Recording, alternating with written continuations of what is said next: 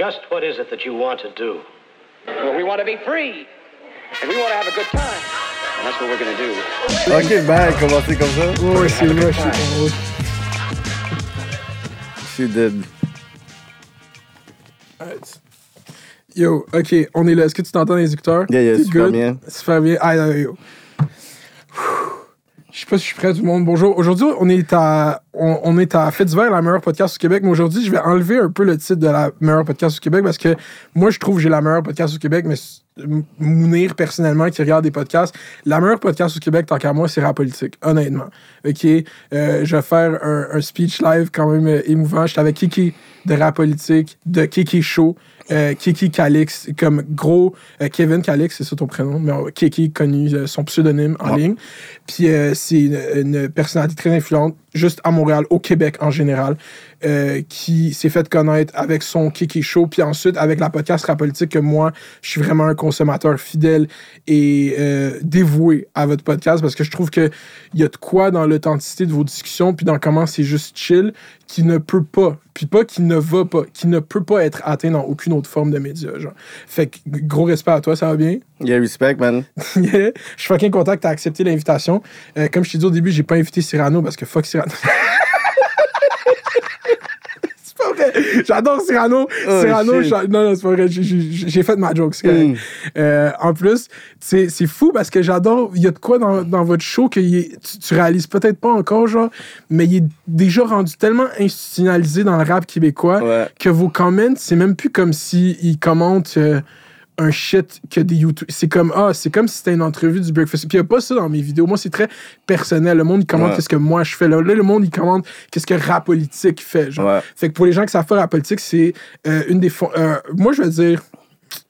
Je connais pas assez le game. Ok, toi, tu connais plus que moi, mais j'allais dire euh, le Combat Jack des podcasts, euh, le Breakfast Club des podcasts au Québec, le pionnier dans le, dans le space des discussions long format audio au Québec. C'est des entrevues avec des rappeurs, des gens de l'industrie musicale. Ouais. Mais il y a une tangente qui est tellement intéressante, c'est que c'est de la documentation. Vous vous intéressez pas nécessairement, oui, vous vous intéressez à la scène en ce moment, mais il y a un travail d'aller voir dans le passé quand on n'avait pas ces tribunes-là, puis mettre de la lumière sur ces histoires-là. Puis est-ce que c'était dans l'idée de la politique, ça, à la base? Euh, à la base, euh, moi puis Cyrano, on avait toujours des débats sur Mm. Facebook, puis on n'était jamais d'accord. Hmm. Lui, il a une façon de voir la game en tant qu'artiste, puis qu'il est beaucoup plus. euh, je sais pas, il voit la vie peut-être beaucoup plus rose. Puis moi, j'ai le côté beaucoup plus analytique, behind the scenes. Puis on avait toujours des débats. Fait que lui, quand euh, il avait déjà parlé avec euh, l'équipe qui sont aussi dans la politique, parce qu'on est quatre, c'est moi puis Cyrano qui est en avant, puis il y a les deux autres personnes aussi qui sont en arrière, mais c'est eux qui s'occupent de toute la logistique. Mais ensuite, quand on a euh, call a meeting, on a dit, c'est quoi, on va vraiment genre avoir une conversation avec l'artiste, mais on va documenter la game, puis on va avoir des débats, puis je sais que toi puis moi, on va, on va pas être d'accord sur la plupart des affaires. Fait qu'après, on a eu, euh, tu sais, envoyé coupe de noms, whatever, puis tu sais, dans la liste, il y avait rap politique. Je dis, mais c'est vraiment ça, c'est la politique du rap, c'est la Mm. politique de l'industrie. Puis le premier show, c'est passé avec Tikid. Puis après, on a dit, écoute, ce test-là était tellement bien fait qu'on garde le même format. Là. Fait que c'était vraiment genre, tu sais, c'est pas quelque chose qu'on a calculé vraiment Mhm. euh, euh, profondément. On a eu un seul meeting. Moi, j'ai vu que les deux autres personnes avec qui, tu sais, qui m'avaient amené dans le meeting, c'est des personnes que je travaillais déjà avec. Je fais comme, Cyrano, est-ce que tu sais, dans le meeting que tu m'as amené, que je risque de travailler avec toi à cause de ces deux autres gars-là, là, tu sais? Puis eux, ils ont dit la même chose. Oh, t'as amené Kéké, yo, on va travailler avec Kéké. Mais là, Cyrano, comme, Ben, OK, ben, j'ai pu à vendre mes feuilles, là, puis mon speech, parce que c'était déjà dans la poche, puis from there, man. Puis c'est fou parce que c'est c'est vraiment ça, moi, qui m'a le plus euh, attiré vers le show parce que, genre, j'ai commencé à suivre le rap québécois late. Je pense que je me suis fait. Le rap, ça a tout le temps été américain pour moi. Genre, le premier album de rap que j'ai écouté vraiment, c'est Get Rich or Die Trying de 50 Cent. Fait que, genre, jusqu'à temps que j'arrive quand on r 4, 5. Puis le, le rap que j'ai écouté, c'est du Dead Obies. Fait que là, j'ai même pas écouté Oh, wow. du rap. Genre, j'ai pas jamais écouté, genre, tout ce que vous parlez, vous, comme des Ils vont crever, des sans pression, des euh, dogmatiques, tout ça. Genre, je savais c'était quoi. Attends, Mosaïen, non, dogmatique, je savais c'était quoi Ouais. de nom. Mais le reste, c'était tout comme des noms, comme vaguement, genre, que j'avais déjà peut-être entendu, mais j'avais jamais rien compris de l'ampleur que c'était, ou même pas de l'ampleur, juste qu'est-ce que c'était en tant que tel. Genre, fait que ça m'a juste fait comme. oh. Fait que vu que j'adore l'histoire, Mm. est-ce que, est-ce que en le faisant, vous aurez pensé que c'est un show historique qui est une v- volée historique? Euh, c'est Parce que le format d'entrevue, c'est parce que votre format d'entrevue est très genre, on commence à la, au début de Au la début, vie. ouais, ouais. Est-ce que ça, c'était tout le temps ça le. Ça a toujours été le format. C'est toujours le, le début, c'est que Cyrano commence, puis commence à parler plus les 30. Tu sais, quand on regarde la politique, les 30-45 minutes, c'est vraiment plus Cyrano qui parle. Parce qu'après, lui, il commence Parce à venir buzzer. euh, c'est moi qui dois prendre la relève, tu sais. Mais c'est un peu ce côté-là où moi, j'avais déjà ma plateforme. Fait que quand on a parti ce projet-là, j'ai vraiment dit, OK, tu sais quoi, on va voir dans quelle vibe Cyrano va être, puis c'est quoi son... puis Tu sais, c'est quelqu'un qui, par- qui peut parler beaucoup de hip-hop pendant très longtemps, puis on a des grandes conversations. Fait que j'ai voulu vraiment voir, OK, you know what, c'est quoi que toi, t'as comme vibe pour que je puisse suivre ton vibe? Parce que moi, je suis quelqu'un qui peut travailler solo, en équipe. Fait que là, après, j'ai vu, tu sais quoi, c'est quelqu'un qui va entraîner puis faire, faire l'introduction de la conversation, puis comme plus vers la moitié, tu vas voir, moi, je vais prendre plus le lit de la conversation pour euh, s'entremêler. Fait que c'était vraiment ce format-là où est-ce que j'ai analysé premier show, deuxième show, puis à mon nez, ça a été ce côté-là. Fait que c'est ça le format de rap politique. Puis maintenant, il y a des personnes qui regardent ça comme un répertoire pour savoir qu'est-ce qui se passe euh, dans le rap game aujourd'hui, qu'est-ce qui se passait à l'époque, puis on essaie aussi d'inclure aussi euh, des artistes anglo, puis on essaie aussi de rentrer aussi des artistes R&B parce que le R&B fait partie aussi, je pourrais dire, du hip-hop scene.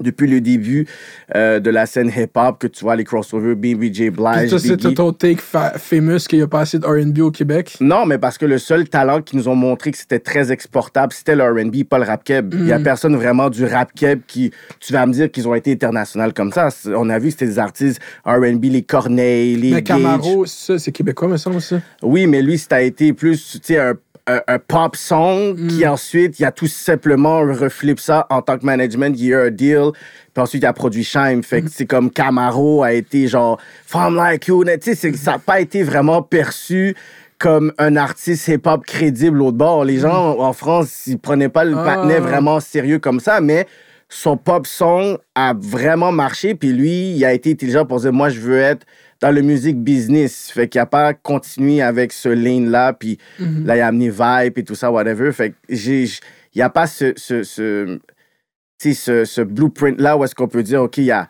ces rappeurs-là d'ici, même s'ils ont des 3-4 millions de views, nous, on a l'impression que, yo, la France les connaît. Tandis que le jeune en cité, l'autre bord, c'est... Je sais pas c'est qui tu veux.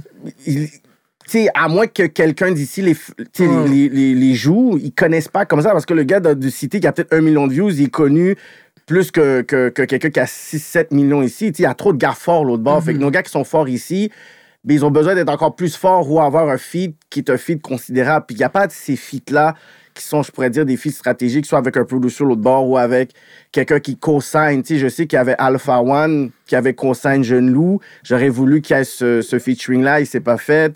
Euh, je sais qu'il y a Soulja, puis il y a Cynic aussi, mais Cynic n'est pas nécessairement l'artiste du rap français qui, qui cartonne en ce moment. Mais tu sais, j'aurais voulu peut-être, je sais pas... Est-ce euh, que c'est est -ce c'est une finalité, genre, euh, tout le temps pour un artiste? Ça doit être ça, de Crossroad Ball au Québec? Non, ça, c'est. Je pourrais. Mais tu sais, on dit que c'est. Tu sais, la mecque du Québec, c'est la France. Oh, la France et tout. Mais tu sais, pour moi, j'en ai rien à battre, là. Tu sais, comme je vais regarder un artiste selon ton, ton talent, puis tu peux autant euh, faire une tournée canadienne, tu peux autant faire euh, comme un Salimo du rap piraille, puis tu vas dire, yo, tu fais un carton comme au Maghreb, tu vas faire euh, un genre de beat afro, puis t'as fait de gros featuring, puis Lost peut blow up en Afrique de l'Ouest, ça dépend. Mais quand c'est rendu que ton blueprint, parce que comme je te dis, moi j'utilise comme le, le hip-hop au Québec, le rap montréalais, tout ça.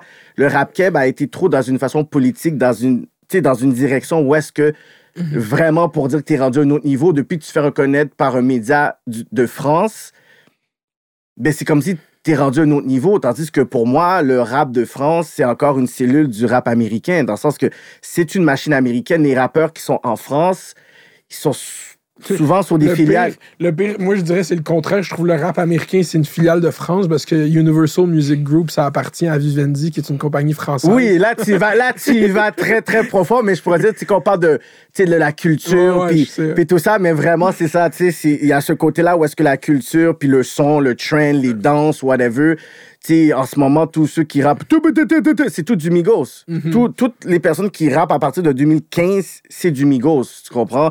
Ce trend-là, Kobalade, ce, ce Niska puis whatever, fait que tu sais, il y a ce côté-là où est-ce que, tu sais, à Montréal, on a une particularité qui est le franglais. Puis ce franglais-là aurait dû être sais, quelque chose de tellement genre populaire dans le monde en général, tu sais, dans, que ce soit genre dans les œuvres cinématographiques, que ce soit dans la musique, que, yo, tu t'es dans une ville parce que tout le monde parle minimum deux langues pour, je pourrais dire, des immigrants, c'est trois le- langues. Puis c'est ça le edge que le Québec a, c'est que la France, je trouve, ils vont blatantly copier les États-Unis sans regret, mais nous, on est tellement à côté d'eux qu'on est comme non, on va pas copier qu'est-ce qu'ils font. Fait que là, on développe notre sauce. Puis là, tu sais, j'écoutais, j'écoute vraiment pas beaucoup de rap français, mais Freeze Corleone, Ouais, Freeze Freeze, ouais.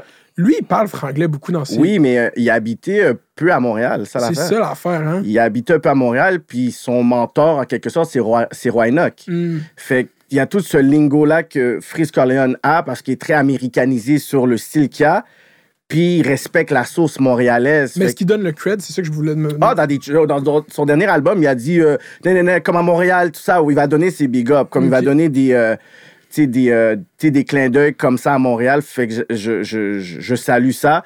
Mais j'attends encore le featuring. Mais bon, il fait des featuring avec Why Not. Fait que pour moi, c'est comme s'il l'a fait quand même. sais. Mhm. Ce serait qui le featuring? Qui serait avec Inima, tu penses? Je sais pas. Je sais pas. euh, je pourrais pas dire c'est c'est le style Freeze Corleone. Il faudrait quelqu'un d'autre de, Ah ouais. qui pourrait être dans sa sauce, whatever. Je sais pas si ça serait une image. Ce serait du si- drill. Ah, Easy S, ce serait fort avec Easy S. Easy S, probablement. Mais je pourrais pas dire, man. Je pourrais pas dire. Faudrait que je calcule vraiment. Peut-être un raccoon. Parce que raccoon, parle mm. beaucoup avec des symboles, paraboles, tout ça. Easy S, c'est beaucoup straight line sur toi. Inima, c'est beaucoup plus, you know, flashy stuff. Fait que je pense que raccoon pourrait peut-être nous emmener dans une direction beaucoup plus euh, réfléchie, beaucoup plus euh, triangulaire, là, tu Mm. comprends? Raccoon, il y a ce light live en ce moment. Il est comme. Si on avait un freshman list au Québec, il serait, il serait top of the list en ce ouais, moment, ouais. tu dirais? Ouais, dans mon freshman list, il y a Raccoon, il y a Maki Lavender. Euh, Il y aurait aussi Je sais penser. une nouvelle artiste qui le tue. Elgara aussi. Elgara. Elgara aussi. Mhm. Boris Levray. Boris Levray. Ouais, ok, je vais ouais. aller checker ça, je connais Ouais, pas. Euh, Qu'est-ce que je me demandais? Ouais, c'est ça. Le rap politique, je suis devenu vraiment un fan fini, mais la première fois que j'ai entendu parler de toi, je travaillais au Collège Notre-Dame. Oh shit. OK? J'étais surveillant d'élèves, j'étais surveillant pour les secondaires 2 exactement. Puis la directrice de secondaire 2, Madame Joubert, on va pas donner son nom complet, euh, elle écoutait chaque jour le Kiki Show. Oh wow, En chaque jour. En shit. 2018. OK. Euh, elle écoutait, puis elle m'expliquait, elle était comme là en ce moment, euh, il y a des femmes sur le plateau, c'était pendant Fugueuse, OK? Fait que là, vous parlez du proxénétisme représenté dans Fugueuse, Ouais. dans la communauté haïtienne. Puis là, j'ai eu un assez débat avec elle, on a parlé de ça, on a Wow. écouté votre show, puis elle était comme, yo, c'est, elle m'a dit ça, elle, qu'est-ce que ce gars-là, il fait, c'est important pour notre communauté, puis j'adore son show tout le temps. Puis depuis ce Wow. temps-là, je te suivais, je savais. Oh shit, OK. Mais shout-out à elle, man, de pouvoir faire de la bonne promotion comme ça. Aujourd'hui, je suis avec le maire de Laval, mesdames et messieurs. Mais ouais, c'est un... Tu sais, c'est des panneaux que j'ai commencé en 2017. En 2017, OK. Puis ça a été vraiment genre avec un téléphone. On faisait vraiment euh, des conversations. C'était dans le magasin d'une de, mes amies. Puis euh, à un moment donné, on a fait un live. Il y a comme 600, 700 personnes. Il y avait, euh, à un moment donné, euh, le Journal de Montréal avait écrit comme headline Haïti, pays maudit. Mm. Puis là, après, on a dit, on va parler de ça. Fait que j'ai amené 3-4 personnes. Bon, là, les views montaient. Fait qu'après, j'ai comme vu que ma plateforme était beaucoup plus une plateforme pour revendiquer des trucs puis avoir des panneaux sociaux, culturels, économiques sur des sujets que probablement on ne pourra pas avoir dans la, la télévision traditionnelle. Fait que j'ai dit, tu sais quoi, je vais vraiment faire ma page puis mon network, une plateforme où est-ce que on peut débattre pour avoir des panneaux. Puis avec le temps, mais ça grossit, ça grossit. Là, je suis dans un gros fucking studio comme le Ouais, monde ça n'a aucun rapport, c'est un site de télé, là. Ouais. on peut c'est à Natif TV que ça joue. Natif, ouais. Puis euh, c'est comment. euh, en fait, on peut parler de ça. C'était comment le feeling d'avoir ce projet qui part sur un téléphone, être sur un plateau de télé pour faire la nouvelle saison? C'était comment ça? Euh, je savais. Non. Euh... non, tu avais la vision, c'est sûr. que Ben non, moi, à la base, quand je fais quelque chose, c'est toujours par, par, par passion. Fait qu'ensuite, quand ça explose, c'est toujours les bienfaits, mais je vais jamais faire quelque chose parce que je sais que ça va juste rapporter l'argent. Moi, c'est toujours si quelque chose est vraiment nice, si c'est bon, ça va rapporter de l'argent, regardless. Est-ce que je savais que ça allait prendre cette ampleur-là? Non. Euh, j'ai reçu peut-être la proposition, tu sais, parce que, tu sais, on me proposait des fois, OK, va à, euh, ici, va à une autre euh, sais, chaîne, ma TV et tout. Puis, moi, j'étais comme, ah, tu sais, je veux pas aller l'autre bord, donner mon concept pour me censurer, tout ça. Tu sais, on parle d'une façon, on a nos sujets, des fois, c'est très carré. Fait que j'ai pas envie, d'aller à la télé, je veux rester sur le web. Mhm. Est-ce que tu avais fait une proposition censurée? On t'avait-tu dit comment c'est un peu. On t'a-tu déjà concrètement dit de te censurer? Mm, Euh, pas par une station, mais des gens autour de moi qui me Ouais. disaient, mais tu sais, même ma mère dit, oh, pas qu'à parler comme ça, parce que non, non, non, non. Je suis comme, ok, arrête, arrête. De toute façon, mon choix, c'est pas pour des, personnes comme vous, là, votre âge. Puis là, c'est rendu ma mère, elle a la première fan et tout. Elle a des appels à New York. Ah, est-ce que t'as vu le nouveau euh, Kéké Show, mon fils? Mais euh, c'est beaucoup plus vraiment le monde autour de moi. Mais en 2018, c'est là j'ai eu euh, la première rencontre avec une des personnes de Natif. Mm. Puis c'était par euh, l'entremise de, de bon partenaire à moi, un rappeur aussi, il s'appelle euh, YM. Puis il m'a dit, yo, tu devrais parler avec yo, des gars de, de natifs parce que yo, comme vous avez des choses en commun. Lui, il voulait pas trop me rencontrer. Puis moi, j'étais pas trop chaud, tu sais, dans le sens qu'il est comme moi, mais yo, il a l'air déjà, tu sais, de faire ses affaires. Puis moi, j'étais comme, ah, tu sais, quelqu'un de TV, puis tout, whatever, tu sais. Puis après, il me redemande encore. Après trois fois, je dis, OK, tu sais quoi, yo, tu t'aurais pas à me demander pourquoi pas, tu sais. Fait que là, je prends une première rencontre avec lui. Ça devait durer 30 minutes, ça a duré 3 heures. Pourquoi? Parce qu'on a réalisé qu'on venait vraiment du même univers, du même background. Puis lui, il faisait partie aussi d'un des comme groupes pionniers, tu sais, du rap back then, là. Tu sais, il faisait partie, tu sais, il était derrière euh, ce groupe-là. Puis là, après, j'ai vu vraiment, il avait un background hip-hop.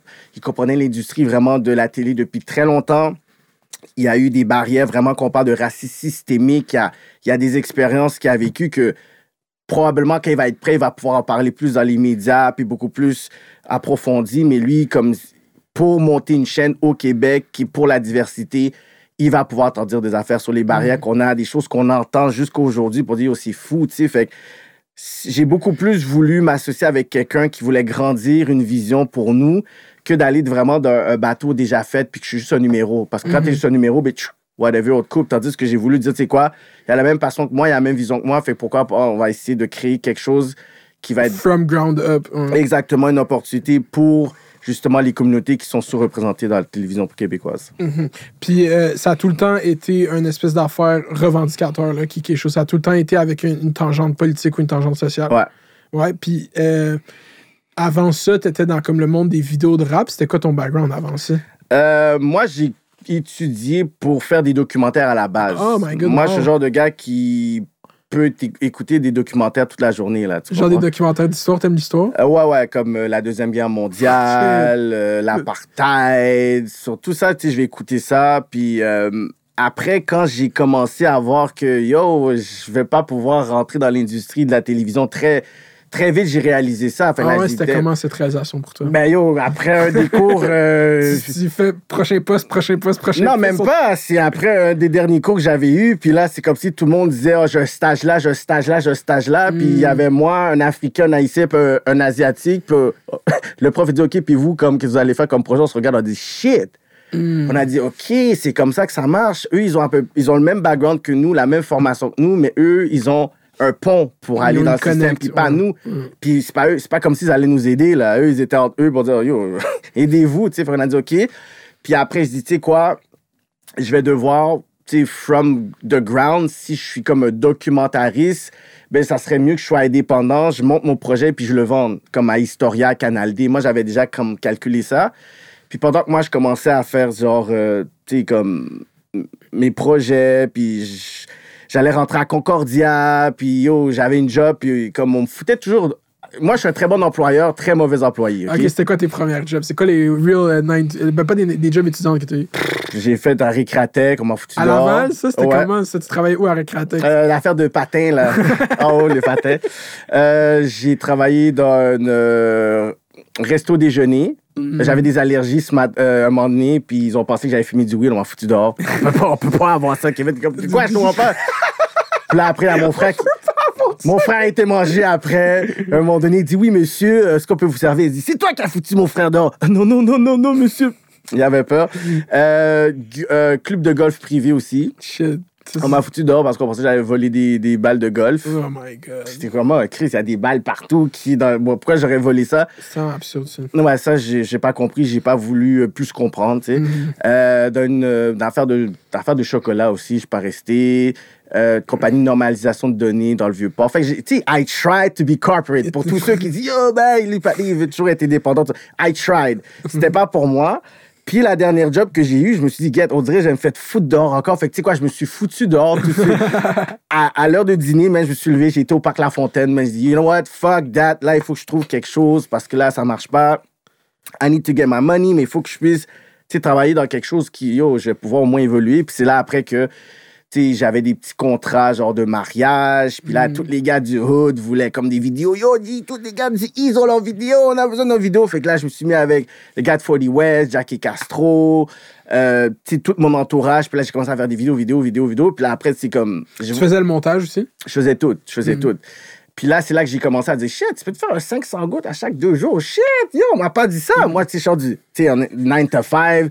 Oui, bon, tu sais, j'ai vu le monde des deals, mais j'étais pas un, un comme ça, là. Mais c'est après que yo, t'es capable de dire shit, comme yo, t'es début vingtaine, t'es capable d'avoir un 500 gouttes deux, trois jours. Je suis comme shit, là, c'est bon, là, une semaine, j'ai fait 1000 gouttes. Je suis comme what? Puis après, ben, j'ai juste commencé à avoir l'expérience avec euh, les artistes. J'ai fait des shows, j'ai fait des shows RB. Euh, 2014, j'ai commencé à booker des artistes euh, américains. Je travaillais avec Pusha T, Tenashi, Ray Shimmer, DJ Drama, euh, l'ex à Chris Brown, Carucci, la baby mom à, Lil Wayne. J'ai fait un fashion show avec que quand ils viennent à Montréal, toi, tu étais genre dans, la pro- dans les promoteurs de ces événements-là. Tu faisais, tu filmais, genre? Non, non, non, je faisais les shows. Tu faisais le booking? Ouais, ouais, en 2013, 2012, 2014, je faisais les shows. C'est Ah. comme si j'ai j'ai grandi comme ça. J'ai fait des. des, des- j'ai filmé, ensuite j'ai fait des shows locaux. Mhm. Puis ensuite, j'ai dit, c'est comme s'il manque toujours quelque chose. Comme oui, les artistes, ils sont sur le web, ils ont besoin de shows. Après, quand je faisais des shows, je dis, ouais, mais t'as besoin de faire des openings. Fait Mhm. après, j'ai comme voulu monter là-dedans. Puis après cela, j'ai commencé à avoir un, réseau de contacts de personnes à LA, Mhm. New York. Puis là, c'est plus vers là que j'ai commencé à comprendre vraiment l'industrie. Puis comment. juste filmer les vidéos là, dans le temps. Ça, on recommence à là. C'était comment euh, ton équipement, genre, dans le temps? Avec quoi tu filmais des vidéos? Euh, J'avais une Sony H, j'ai oublié son, le nom. Mhm. Euh, ensuite, j'ai eu une Canon 5, 5D. Oh, où est-ce que là, on a su que tu pouvais faire des vidéos avec un appareil? On a fait comme, eh! Fait- DSLR. Exactement. fait que ma 5D m'a vraiment beaucoup aidé pendant Puis très tu longtemps. faisais du montage avec quoi? Avec Premiere, genre, sur un ordi, genre? Euh, Premiere puis Vegas. Vegas, ouais. Ouais. Puis t'as appris... Ça, t'es allé à l'école, à guess, pour ça, pour le montage? Ou t'avais appris ça tout seul? Euh, ben, tu sais, c'est vraiment la base, tu sais, Mm. comme t'es à l'école, fait que c'est vraiment genre pour. Tu sais, fait que tu vas jamais venir un expert, tu sais, t'apprennent à. C'est vraiment l'histoire, puis ils t'initient, mais si tu venais expert dans le son, mais il faut que tu aies une formation dans le son aussi, il faut que tu sois dans la scénarisation, mais.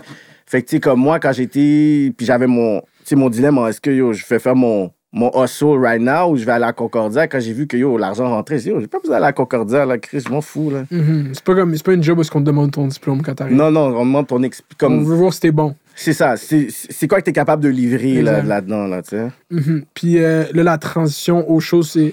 Est-ce que. Attends, ça ressemble à quoi le monde du rap quand tu commences à faire des vidéos? C'est qui qui bombe, genre? Euh, ben moi, moi, j'ai commencé avec les gars avec qui je me tenais, tu sais, fait que c'était mes partenaires, l'autre Mm. partenaire, fait que là, un gars de voix, il dit « Yo, G, yo! » Tu sais, c'est sûrement quelqu'un qui est venu faire apparition dans la vidéo, il voit que shit, t'as l'air professionnel, il y avait un premier vidéo, fait que le même gars a reçu inbox pour dire « Yo, j'ai besoin de vidéo. » Puis moi, c'était vraiment Pierrefonds, Villery, Mm. sais, P9, fait que tout le monde va dire « Ah, yo, ça, c'était vraiment, il filmait que pour les necks bleus, whatever. » Pff, Moi, je m'en foutais de ce que les gens disaient, c'est mon entourage, fait que je m'en fous, là. Je me demande tout le temps, quand vous dites ça à rap politique, je me demande tout le temps c'est qui les gens qui disent ça? Ah, mais c'est des personnes de l'autre side. À un moment donné, a- a- un moment donné, je vais pas dire son nom, mais un gars pensait que j'avais un beef avec lui parce que j'avais cancel, parce que j'avais quelque chose d'autre à faire. Puis il dit Ah, c'est à cause que tu filmes juste Zenek Blues. De quoi tu parles? Je dis J'ai filmé ce gars-là, j'ai filmé ce gars-là. Comme j'ai filmé ce gars-là, arrête de rentrer dans une politique qui, comme, qui pas, là. Mais. Ouais, je vais pas rentrer dans le street talk, puis les couleurs talk. On va pas rentrer dans ce talk-là, non. Mais, euh, fait que là, c'était quoi, mettons, le, le, le premier gros. C'est quoi, tu t'organisais les shows, genre? C'était quoi le premier gros show que t'organises? Euh, au début, je faisais des shows avec mon frère. Hmm. Fait qu'on avait des shows qu'on faisait au Café Campus puis au, au Lambi qui, sur, qui qui était sur Saint-Laurent et euh, Mont-Royal. On a fait un show avec Dramatique, Mm. un show avec Casper. Euh, on avait beaucoup aussi Cyrano aussi dans le temps. Ok, ok, maintenant que t'as amené le sujet de Cyrano, c'était comment Cyrano as a hot rapper in the street? Là? Comment qu'il bougeait? Là? Comment, quand, son, quand Slang de Montréal passait à la Musique Plus, le Cyrano, il, il- il était comment? Ben, Cyrano, c'est qu'il a amené un wave dans l'Ouest commercial qu'il n'y avait pas, dans le sens sais, il y avait des, des crews, il y avait des street rappers. ça, moi.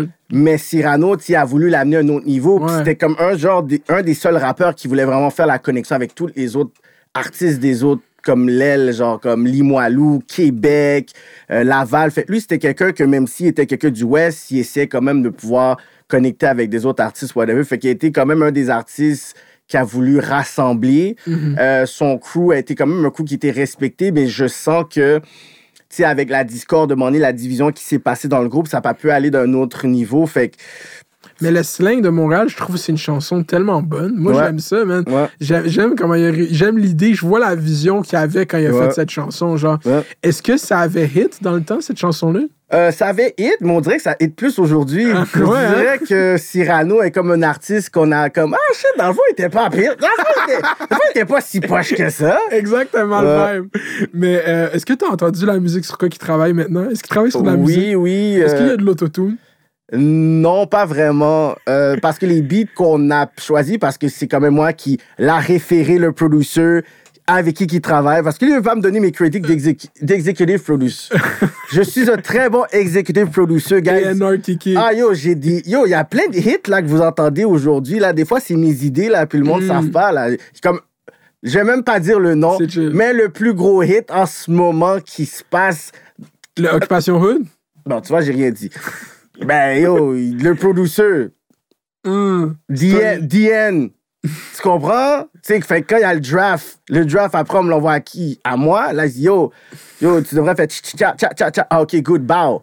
Puis après, moi, je sais pas. Comme, le monde ne savent pas dehors que, yo, shit, il y a eu comme 3-4 idées de kéké dans le beat. J'ai pas besoin. Parce que moi, je veux qu'il y a des hits, mais souvent, on m'amène dans un studio, puis je donne Ouais. tout. Je dis, mais non, on dit ça, c'est pas. Yo, ça mérite euh, 16 bars là, là. Mais non, ça, c'était whack, là. Fait que, tu sais, euh, Cyrano travaille sur un EP avec un gros producer. Puis, tu sais, c'est des beats où est-ce que, tu sais, il va pouvoir être dans son élément de spinning. Parce que j'ai toujours critiqué de ça à Cyrano. Il dit, yo, t'as des bars, mais des fois, tu prends des beats qui met pas ton talent en valeur. Genre, des fois, je suis comme, yo, ce beat-là, je suis comme, c'est quoi, tu sais? Fait je pense avec ce, ce projet-là, on va pouvoir beaucoup voir le lyrical skills de Cyrano. J'adore la, la dynamique entre toi et Cyrano, puis j'adore quand le monde clash avec vous. Genre, je parlais d'autotune, là. Ouais. Quand il est arrivé le- la nouvelle entrevue de K-Benz. Ouais. Incroyable. Moi, j'ai dans la ouais, c'est fucking drôle. J'ai failli l'écouter deux fois, puis après, dans les comments, Cyrano, il, il se faisait ramasser. Ouais, ouais, ouais. Puis j'étais comme, yo, non, il faut pas qu'il se fasse. J'étais allé écrire à Cyrano, j'étais comme, yo, bro, je change jamais. Puis il m'a dit merci. Non, mais parce que l'affaire, c'est que Cyrano l'a un peu cherché. Parce que, il- il- à un moment donné, je sais pas, c'était. On était dans le studio, puis à un moment donné, je pense qu'il parlait avec Crowd, puis à un moment donné, il a fait un. Un, un, un vidéo call avec K-Benz, puis il arrêtait pas de dire Ouais, mais toi, t'es toujours avec des tout, là, nanana. Puis là, K-Benz voulait s'expliquer, puis Cyrano arrêtait pas. Il dit Ok, you know what, c'est comme mon entrevue rap politique, là. Là, après, Cyrano dit On va voir, la nana, puis la bouquet. Yo, K-Benz était prêt pour Cyrano, parce que je pense quelques semaines avant, il a fait une entrevue avec 11. Puis Québec était de relax, il était quasiment high, il était juste comme whatever. Yo, dans l'entrevue rap politique, Québec était focus, il était là. Pa, pa, pa. Là, je suis comme, OK, il est vraiment là pas pour niaiser, mais tu sais, c'était all love parce que tu sais, on a chill après, il nous a donné des manteaux. Mais il y a plein d'autres gens qui t'a. White Bee aussi est arrivé focus un peu sur Cyrano. Moi, j'ai senti la tension entre Oui. White Bee et Cyrano un peu. Ouais, ben parce que White Bee sait que Cyrano est un fan. Mm. Mais des fois vient le tough love, puis Cyrano l'a dit, genre, tu sais, je vais quand même te critiquer, là, whatever. Puis White Bee, c'est comme si on devait le book depuis l'année euh, l'année Mm. passée. Puis il a dit, non, non, on va prendre ça à poser. Fait que lui, il analysait, il analysait les questions. On dit, OK, là, je suis prêt parce que je sais à peu près comment on va danser. Puis euh, ça aussi, c'était all love, là. Fait que, il y a des fois, il y a des personnes qui voient des tensions sur caméra, mais tu sais, behind the scenes, c'est- t'as vu, euh, hier, il a fait la cover du devoir, White Bee? Ouais. Yeah, c'est quoi tu penses ce look-là? C'est un bon look pour le. Oui, comme moi, je te dis, comme White Bee, tu sais, il rentre, je pourrais dire, dans les grandes ligues. Je pourrais dire, même pas au niveau créneau rap, là. C'est vraiment une figure artistique au Québec, tu sais. Fait que moi, je veux qu'il puisse, tu sais, monter, monter, mais tu sais, peut-être pas diluer le son street qu'on aimait bien, parce que là, avec son dernier album, beaucoup de personnes disent, ah, tu sais, c'est un petit peu trop pop, un petit peu trop, you know what, là, on va être Georgia Ride, et c'est pas trop de faire comme là, whatever, but tu sais, il avait expliqué même au, euh, au podcast que ça, c'est un projet qu'il voulait déjà expérimenter avant même le deal de Joyride. Fait que, tu sais, c'est comme il a dit, as an artist, je vais expérimenter des affaires, mais tu sais, je veux quand même qu'il puisse monter, mais tu sais, pas euh, mettre de côté toutes ces racines street que, tu sais, qu'il a mis où est-ce qu'il est. sais. Puis euh, c'est fou dans, dans l'évolution du rap au Québec parce que même au States, c'est arrivé, mais vu qu'eux, ils ont plus d'infrastructures, c'était moins pire. Quand le, le rap a passé de, de vente de disques à numérique, Mhm. au Québec, j'ai l'impression que ça, au lieu de faire une transition, ça a juste fait une pause, genre. est-ce que je, je lis bien que comme il y a eu deux éras dis- distinctes, genre, puis qu'il y a comme eu un temps mort du rap québécois. Puis c'est pas pour disrespect les artistes qui grindaient dans ce temps-là, Mhm. parce que souvent c'est ça. Mais est-ce que tu- euh, toi qui étais dans ça à ce moment-là, est-ce que vous, comment vous le voyez vous cette era qui était comme comme pour le, le mainstream, I guess, genre le rap était moins présent au Québec? Euh, il y a eu beaucoup de vagues, vraiment. Il y a eu des vagues, euh, je pense, fait 90s. Ensuite, il y a eu la vague, genre, où est-ce que Musique Plus, genre, ont tassé certains rappeurs, puis ils mettaient, genre, beaucoup plus les hero prod, kind of music, l'assemblée, acrophone. Ensuite, il y a eu l'autre vibe, où est-ce que c'était beaucoup plus, genre, YouTube nous a comme sauvé un peu, en quelque sorte, comme en sachant très bien qu'on n'avait pas cette voix-là dans la radio commerciale. Puis on n'avait pas de place vraiment dans Musique Plus, Musimax, mais tu sais, on avait YouTube qui nous permettait de pouvoir avoir des street rappers qui nous ressemblaient. Il y a eu les Double Shot, il y a eu Seven Nav, il y a eu MFG. Ensuite, il y a eu la montée encore de YouTube, MySpace qui nous ont aidés. Fait que moi, je pourrais dire qu'est-ce qui a aidé le rap keb, c'est le web. Hum, c'est ça. C'est pas l'industrie québécoise. Qu'est-ce que l'industrie québécoise fait? C'est de suivre une, une tendance qui fait tout simplement euh, s'imposer. La culture hip-hop est rendue le nouveau pop. Fait que c'est rendu mondial. Fait que, tu veux, pour dire, ah, maintenant le rap keb, maintenant est tellement. Tu sais, le rap keb est où est-ce qui est? J'ai utilisé ce terme-là pour qu'on puisse, euh, pour qu'on puisse comprendre. Elle est où est-ce qu'elle est par défaut? Hum. c'est que la génération qui écoute du Young Thug, du Jeezy, du whatever, sont fans de cette culture-là. Genre, le gars qui a grandi, là, qu'il soit québécois, qu'il soit black, qu'il soit asiatique, qui a grandi back then avec du Wu-Tang.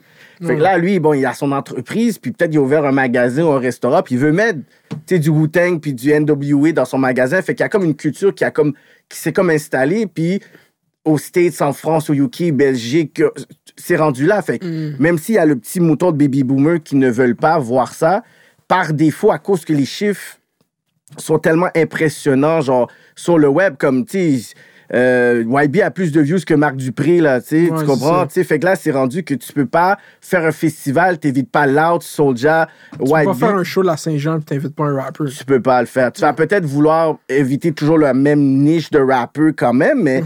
tu sais, l'artiste qui va pouvoir se démarquer pour avoir les chiffres, à un moment donné, t'es comme shit, je le veux pas, ben. Est-ce que tu penses que. Parce qu'il y a de quoi euh, aux States de genre cette. euh, ce regard où est-ce que tu sais, ah, le rappeur a un background criminel, mais comment on va pas trop poser de questions, puis il est le fun, puis sa chanson est bonne, puis là, il est là. Mais au Québec, il y a cette espèce d'affaire. Non, mais ce gars-là, il dit qu'il fait des crimes dans sa musique. Comme... Ouais, mais c'est pour ça que je trouve que c'est hypocrite, parce que tu vas, pas, tu vas vouloir démoniser Nima, mais la mairesse prend des photos avec Snoop. C'est ça, exact. Yo, tu sais, ce take-là, là, bro, tu sais, ça, exactement, c'est moi le premier. Quand elle a pris sa photo avec Enima, j'ai fait une vidéo, OK? J'ai mis la photo de. ma- de j'ai fait une vidéo qui a 50 000 vues. J'ai mis Valérie Plante puis Snoop Dogg. J'ai Ouais. mis ça sur YouTube. Quatre jours plus tard, tous les médias ont fait des chroniques avec exactement ce point-là. Il y a personne qui m'a donné de crédit. Il fallait qu'il donne le crédit, parce que yo, Snoop, non seulement, ben, tu sais, il, il avait dit ses altercations euh, Ouais. avec la justice sur, bon, il y avait eu un, euh, un mort là-dessus. Ensuite, il y a toujours claim, genre, son set. Mhm. Mais ensuite, le monde nous a oublié que Snoop a essayé de, de, de démarrer un autobus qui offrait des, des, des faveurs sexuelles à des célébrités. Genre, lui, il avait vraiment un réseau de, un réseau de proxénétistes qui, qui développait non, puis il y a des entrevues de ça. Fait pourquoi tu, tu veux euh, critiquer ou juger Inima sur quelque chose qui a jamais été vraiment condamné? C'est des suppositions, des... ah, ah, ah. Puis c'est surtout un gros personnage public qui a construit pour sa carrière de rappeur aussi, qui aide pas du tout seul. Exactement, mais si c'est pour jouer à cette game-là, invite pas Gucci Mane à Oshaga. Exactement. Gucci Mane, oui, self-defense, puis je comprends. Mais still, tu comprends, il y a... C'est un felon aussi. Yo, je vois des, des The Baby, des Young Thug, des whatever. Je suis comme, yo, guys, si vous voulez jouer à ce jeu-là, comme soit vous invitez personne, ou soit vous laissez la même euh, opportunité à Enima que il est la, la représentation de cette culture américaine, mais au Québec, là, tu sais. Ouais. Mais il y a cette espèce d'affaire où est-ce que l'État est tellement impliqué dans les, les productions culturelles Ouais. que si l'État s'investit là-dedans, puis après, c'est comme pour parler de whatever X shit, euh, pas euh, by F, whatever. Genre, tu sais, c'est comme, comme Shreeze, mettons, qui a fait un album, puis que sur la cover, c'est Desjardins, quand Desjardins vient de vivre le plus gros leak de Ouais, tous les temps. C'est comme, c'est juste, c'est comme, oh, wow. Mais il a réussi, tu sais, pareil. Ouais. Mais c'est qui qui expliquait ça? C'est que c'était des. Je pense que c'était à rap politique, d'eau. C'était-tu ou c'était à 11 MTL, les fonds qui avaient été? Ah, c'était le, le gars Da de Da Vinci-. Da Vinci. C'était une bonne entrevue, Ouais, ça, ouais, ouais. qui avait expliqué comment Suisse avait pu subventionner son album. C'était fort, ça. Ouais, Da Vinci, qu'est-ce qu'il a fait, c'est qu'il a un peu parlé du game tu sais, qui se passe au Québec. Puis je dis toujours que, euh, puis vous pouvez voir cette entrevue-là à Vlad TV, c'est Belly qui parle, tu sais, qui dit, comme lui, euh, en tant que Canadien, il explique qu'on est blessé au Canada d'avoir autant de, euh, je pourrais dire, d'investissement au niveau culturel puis artistique pour des artistes. C'est un gift and a curse dans le sens que, tu sais, c'est musique business still. Il faut que ça soit du business puis il faut qu'on puisse comprendre les racines du hip-hop qui est très rue avec un contexte qui est beaucoup plus revendicateur qui fait en sorte que si tu as un, un appui gouvernemental, il faut que ce soit limité. Comme tu peux pas seulement dire ton game au niveau gouvernemental qui fait en sorte qu'il y a des rappeurs qui devraient avoir aussi un spotlight que eux peuvent pas avoir un certain, un certain appui parce qu'ils ont un contenu qui est trop comme ci, comme ça. Tu sais, ça marche pas pour moi. Je trouve que c'est- c'est comme paradoxal de pouvoir dire ouais, mais tu il est trop street, fait exprès qu'il n'y a pas des fonds. Dans ma tête, je suis comme ouais, mais lui, il est aussi il est street. C'est juste à cause qu'il est dans le bon label, qu'ils sont capables de jouer avec certains papiers pour qu'il y ait des fonds, mais il est pas plus différent que l'autre partenaire Ouais, au bord. C'est juste que lui, bon, il sous cette bannière-là. Fait que tu vas me dire que un gars qui est comme Street, mais qu'on le rentre dans un label où est-ce qu'on est capable de le façonner une certaine image ou qu'on est capable de pouvoir remplir certains papiers, il va pouvoir avoir 25 000, 30 000, 50 000, 60 000, tandis que l'autre, ah, mais ça coûte que t'es trop Street. Non, c'est comme, tu sais, ça marche pas, ce, ce- ce dialogue pour moi. Ouais, parce que c'est comme. C'est c'est une excuse de cave. Non, c'est juste. Tu travailles pas avec les gens qui sont nos amis. Voilà. T'es pas avec les labels certifiés qui sont capables d'avoir des subventions pour ton affaire. Fait que le gars qui est talentueux, qui est street, mais lui, étant donné qu'il est pas avec eux, mais lui, il faut qu'il aille chercher son, son, son cop de ci, son cop de ça, son cop de ci. faut qu'il puisse monter son propre show, puis whatever. Tandis que l'autre personne qui est peut-être moindrement street ou peut-être qui fake de funk, peut-être qu'il est même pas dans tout ça, puis il fait, montre que c'est un gros neck gang, montre des guns dans son vidéo. Mais étant donné que tu sais, il y a la bonne personne pour pouvoir monter les papiers, mais ça peut passer quand même crème, genre. C'est ça. Puis, euh, est-ce que tu penses, genre. Tu sais, là, il, il s'installe vraiment bien les infrastructures du rap. Tu penses c'est quoi le next level pour le rap au Québec? C'est avoir un mainstream artist aux States, en France? Ben, nous, on est les suiveux, fait qu'on va suivre qu'est-ce qui va être euh, ailleurs, puis on va juste le suivre. On n'est pas, dans le sens qu'on a une identité qui est particulière, qui, qui, qui, qui est unique, mais dans le trend, on fait tout simplement suivre. C'est comme on n'a pas euh, innové quelque chose, je peux dire, oh my God, oh my God, on a été... Ben, K-Trey, il l'a fait un peu. K-Trey a créé un son, mais c'est pas dans le rap, c'est plus dans la musique électronique. Ben, c'est ça, quand on parle de producer, ouais. Kecha, c'est un producer. Je sais que qu'est-ce qui était quand même un bon mouvement, tu sais, je pense- puis c'est encore là quand je dis, c'est comme, tu sais, c'est pas le rap keb qui s'exporte. Là, on parle de producing. High Class, il est capable de s'exporter. A-Track, s'exporter. Les gars Planète Giza, ils Mais c'est dans la culture. Si on va avec le, le mot culture, quote par Migos, genre les producers font partie de la culture. genre. Exactement. Ouais. Fait qu'il y, a- il y avait le Heartbeat Montreal qui était, je pourrais dire, c'est comme une communauté, genre. Mhm. hip-hop, puis j'aimais vraiment beaucoup ce, ce mouvement-là. Puis de là, tu vois qu'il y a des artistes qui ont pu émerger puis pouvoir... Mais euh, niveau MC, euh, c'est- c'est c'est pas la même chose. Côté innovation. Non, mais moi, j'attends encore les cosignes de les Je veux les cosignes des big dogs pour le rap ici. Je sais qu'il y avait un, un rappeur qui était en France qui avait dit Oh, euh, en France, euh, euh, à Montréal, il y a des artistes en France qui copient. Mhm. Je suis pas trop sûr de Ils ont ça. dit qu'à Montréal, nous, on copiait la France? Non, non, non, c'est qu'un un artiste d'un un entrevue à, à la radio l'autre bord, il a dit Ah, mais tu sais, je pense qu'il y a des artistes qui copient des, des, des personnes de Montréal. Mhm. Ça, c'est un narratif qui commence, je trouve. Ouais, mais c'est un narratif qui est pas vrai. C'est Ah, que ça? les, les Français veulent, des, eh, veulent, elles, des Américains, ils veulent pas être comme des Montréalais. Mhm, Mais nous, ils nous trouvent cool vu qu'on est ici, justement. On n'a pas les chiffres. Ouais. On n'a pas les chiffres, on n'a pas le prestige. Quand ils viennent à Montréal, c'est juste pour. Fumer juste-. C'est juste du weed, des filles euh, et euh, les fans et tout ça, whatever. Il y avait un rappeur, je vais pas mentionner son nom, un gars de France. Il allait avoir un show euh, à Montréal. Puis là, Cyrano l'envoie un message pour dire oh, tu, vas tu vas être au passage à Montréal, sur Montréal. Et euh, est-ce que tu veux pas- euh, passer à rap politique? On a un euh, podcast, whatever, tout ça. Là, l'artiste, il nous dit euh, OK, mais euh, ça va sortir quand? Parce que moi, je vais probablement être soldat dans les prochains jours. Fait que le temps qu'on le filme, le, temps qu'on le sort, moi, ça va pas me rapporter grand-chose pour mon showcase.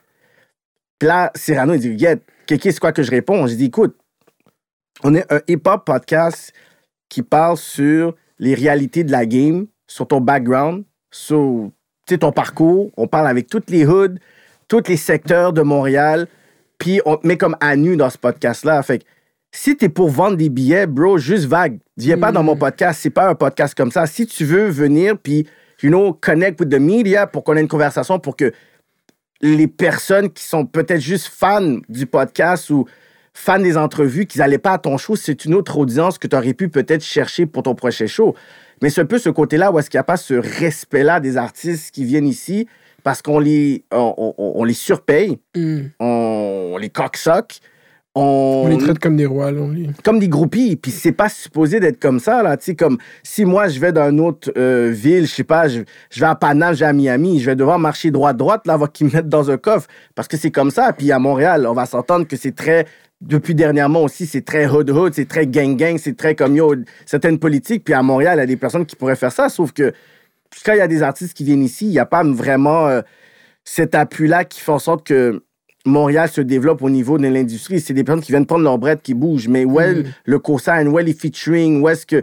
Il n'y a pas tout ce côté-là où est-ce qu'on on profite de tout le va-et-vient parce qu'on on, on, on, braque, on est l'endroit au monde avec le plus de festivals. Mais moi, je vois pas comme tout ce, ce, ce que eux, ils... Tu sais, qu'est-ce qu'on fait en tant que développement avec ces artistes internationaux quand ils viennent ici? on les. euh, on, justement, c'est comme, tu sais, Métro Métro, on, on prie pour qu'ils se présentent. S'ils se présentent, on est bien chanceux, genre. C'est comme on y croit jusqu'à la fin. Ouais, mais bon. Olivier, Olivier Primo, là, il a dit clairement, là, lui, là, c'est quelqu'un qui prend des concepts d'ailleurs. C'est comme ça. Lui, c'est un En businessman. plus, c'est parfait. Talk shit Olivier Primo ici, on l'aime plus ici. Olivier Primo. Ah, ok, fait- vous l'aimez plus, mais vous l'aimez. Ah Ben non, on, on l'aimait pas à la base. il m'a bloqué. Pourquoi? Là, parce que je l'ai niaisé sur Instagram. Beach Club Everyday. ouais, c'est ça. Puis là, là je l'ai niaisé. J'ai fait des vidéos sur lui. Là, il m'a débloqué parce qu'il voulait faire comme si c'était drôle. Là, je l'ai invité ici.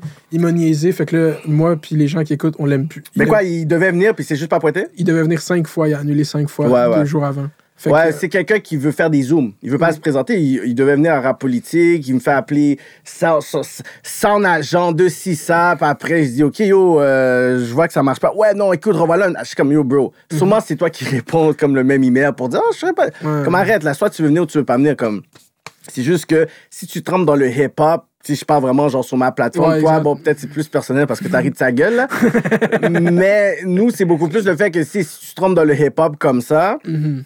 Et tu sais, ça serait bien que tu puisses tu sais, parler un peu tu sais, de tes intentions quand tu bookes un artiste, whatever, et pas seulement rentrer vraiment dans ce que Ricky D avait dit de lui, C'est qui un culture, un culture vulture. Puis un culture vulture, pour les personnes qui savent pas c'est quoi, c'est quelqu'un qui va utiliser une culture ou rentrer dans une culture juste à des fins économiques pour ensuite investir dans ses propres shit après. Mais tu vas pas redonner ou tu vas pas essayer de développer ou élever de culture ou co-sign des personnes dans cette culture-là qu'ils ont développé ça depuis les 30 dernières années. Tu peux arriver en 2015, euh, je suis un fils de riche, mon père, il a des IGA, puis on fait ci, ça, ça, n'importe quelle façon, puis après, tu sais, juste pas être, euh, you know, correct avec certaines personnes qui ont Ouais. fait en sorte que tu as cet artiste-là, puis tu as cet artiste-là, puis que cette personne-là est venue une première fois à cause que moi, j'ai donné une bonne expérience. Fait Mm. tu sais, il peut pas, tu sais, même... C'était quoi la situation avec Ricky D? Lui il avait dit Culture Vulture, puis Primo il avait répondu?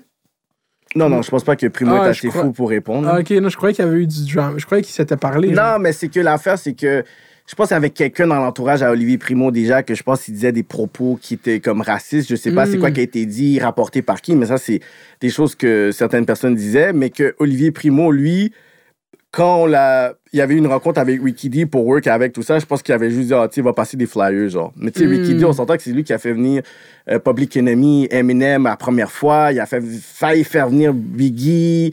Il a fait venir, euh, tu sais, Farside.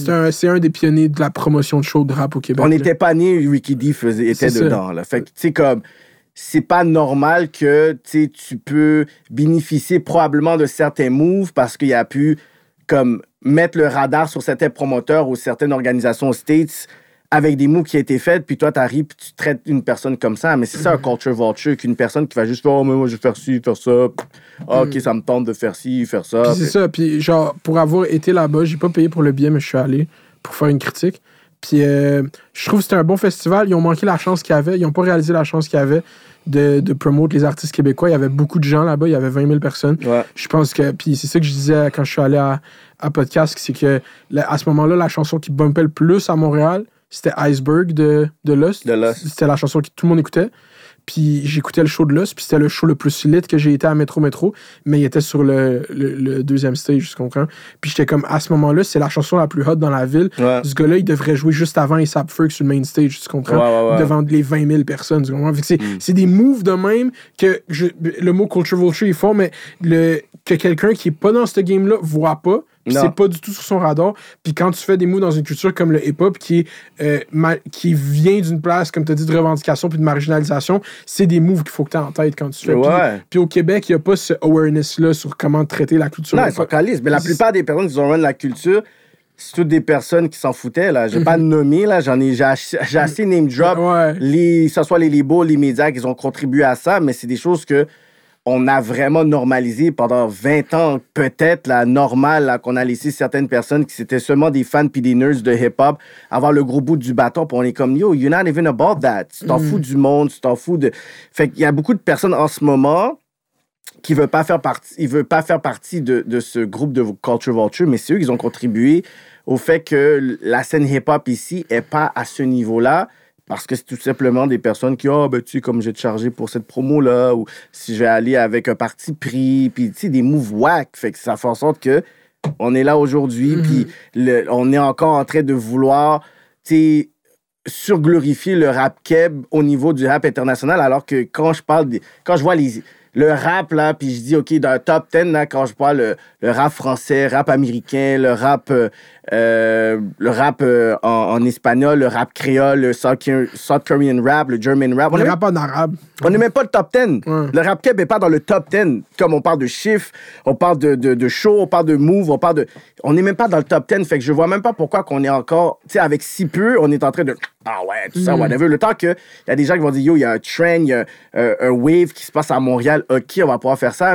Puis moi, je suis un artisan, puis un bâtisseur aussi de cette, de cette scène-là ici. Et moi-même, je dis qu'on n'est pas dans le top 10. Fait que c'est pas euh, le patinet qui a 2 millions de views qui va commencer à, à essayer de dire qu'il est comme si, whatever. OK, mais si t'es aussi hot que ça, show me the numbers Vendre of des, the vendre show. des billets, je pense que c'est ça l'affaire que.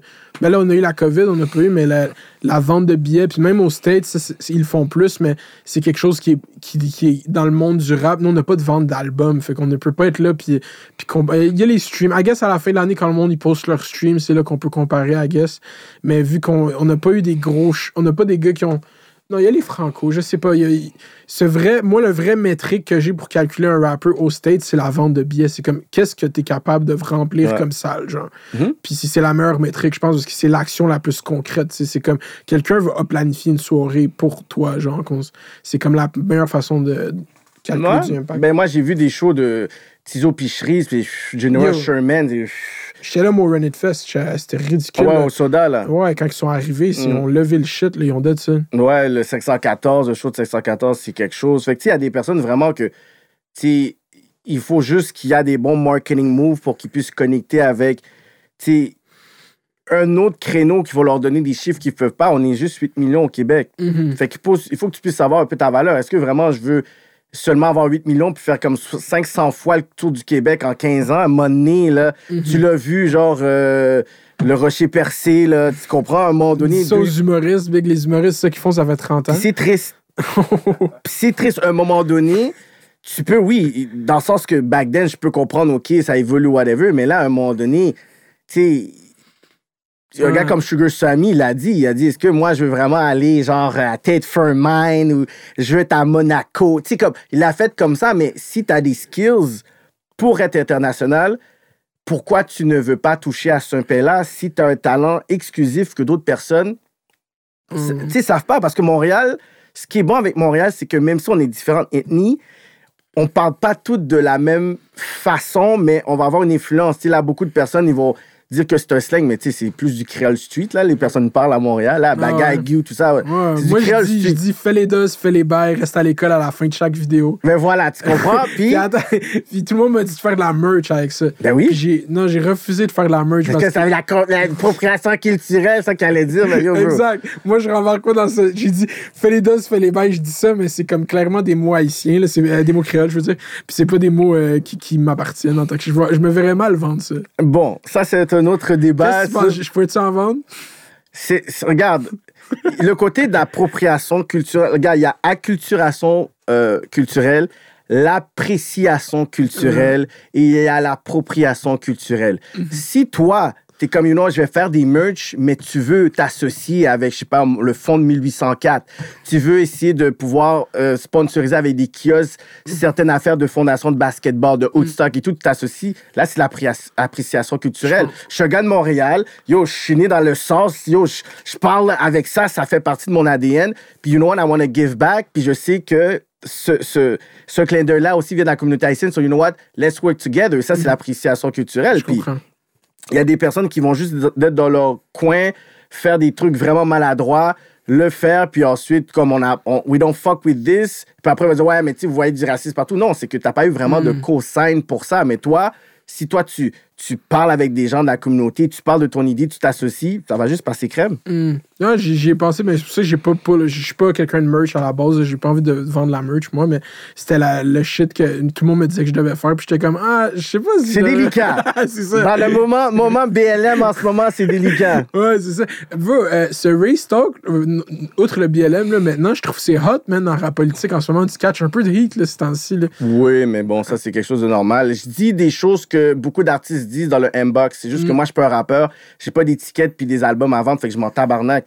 Mais eux, ils peuvent pas. Fait que la plupart des rappeurs que les gens aiment pensent exactement comme moi. Même Cyrano, hors dehors des caméras, là, qu'il veut pas faire, sont comme, euh, euh, euh, c'est quelqu'un de très réfléchi qui connaît les choses. C'est juste que lui, bon, il revient, il, wanna- il veut faire en sorte. Mais il y a de quoi que dans les fans de, de rap québécois, peut-être, peut-être je, je veux pas mettre un jugement, pas en région, mais qui ont un background plus québécois, puis moi je considère que j'ai un background québécois quand même, euh, qu'ils aiment pas ça se faire dire qu'ils sont peut-être ou qu'ils pensent peut-être de quoi de pas bien, parce que dès que, genre les deux derniers épisodes, il y avait des rappers blancs devant toi, puis ils étaient comme, vous voyez comment Kiki est tranquille. Euh, oui, Je veux, je veux, je veux qu'on adresse. Je trouve, je trouve ça tellement absurde. Euh, Il y avait El Nino qui était El là, puis j'avais euh, des allergies qui étaient quand même assez fortes. Ouais, puis c'était clair que. Attends, juste pour. C'était clair que Cyrano puis lui se connaissaient, genre. Ouais. C'est ça aussi qui était biz, c'était normal qu'ils parlent plus les deux, genre. Oui, puis il y a des artistes que, euh, que par exemple, comme Timo euh, tu sais, de Tactica, que c'était Cyrano qui connaissait plus, mais je- j'ai parlé plus parce que j'ai vraiment suivi beaucoup plus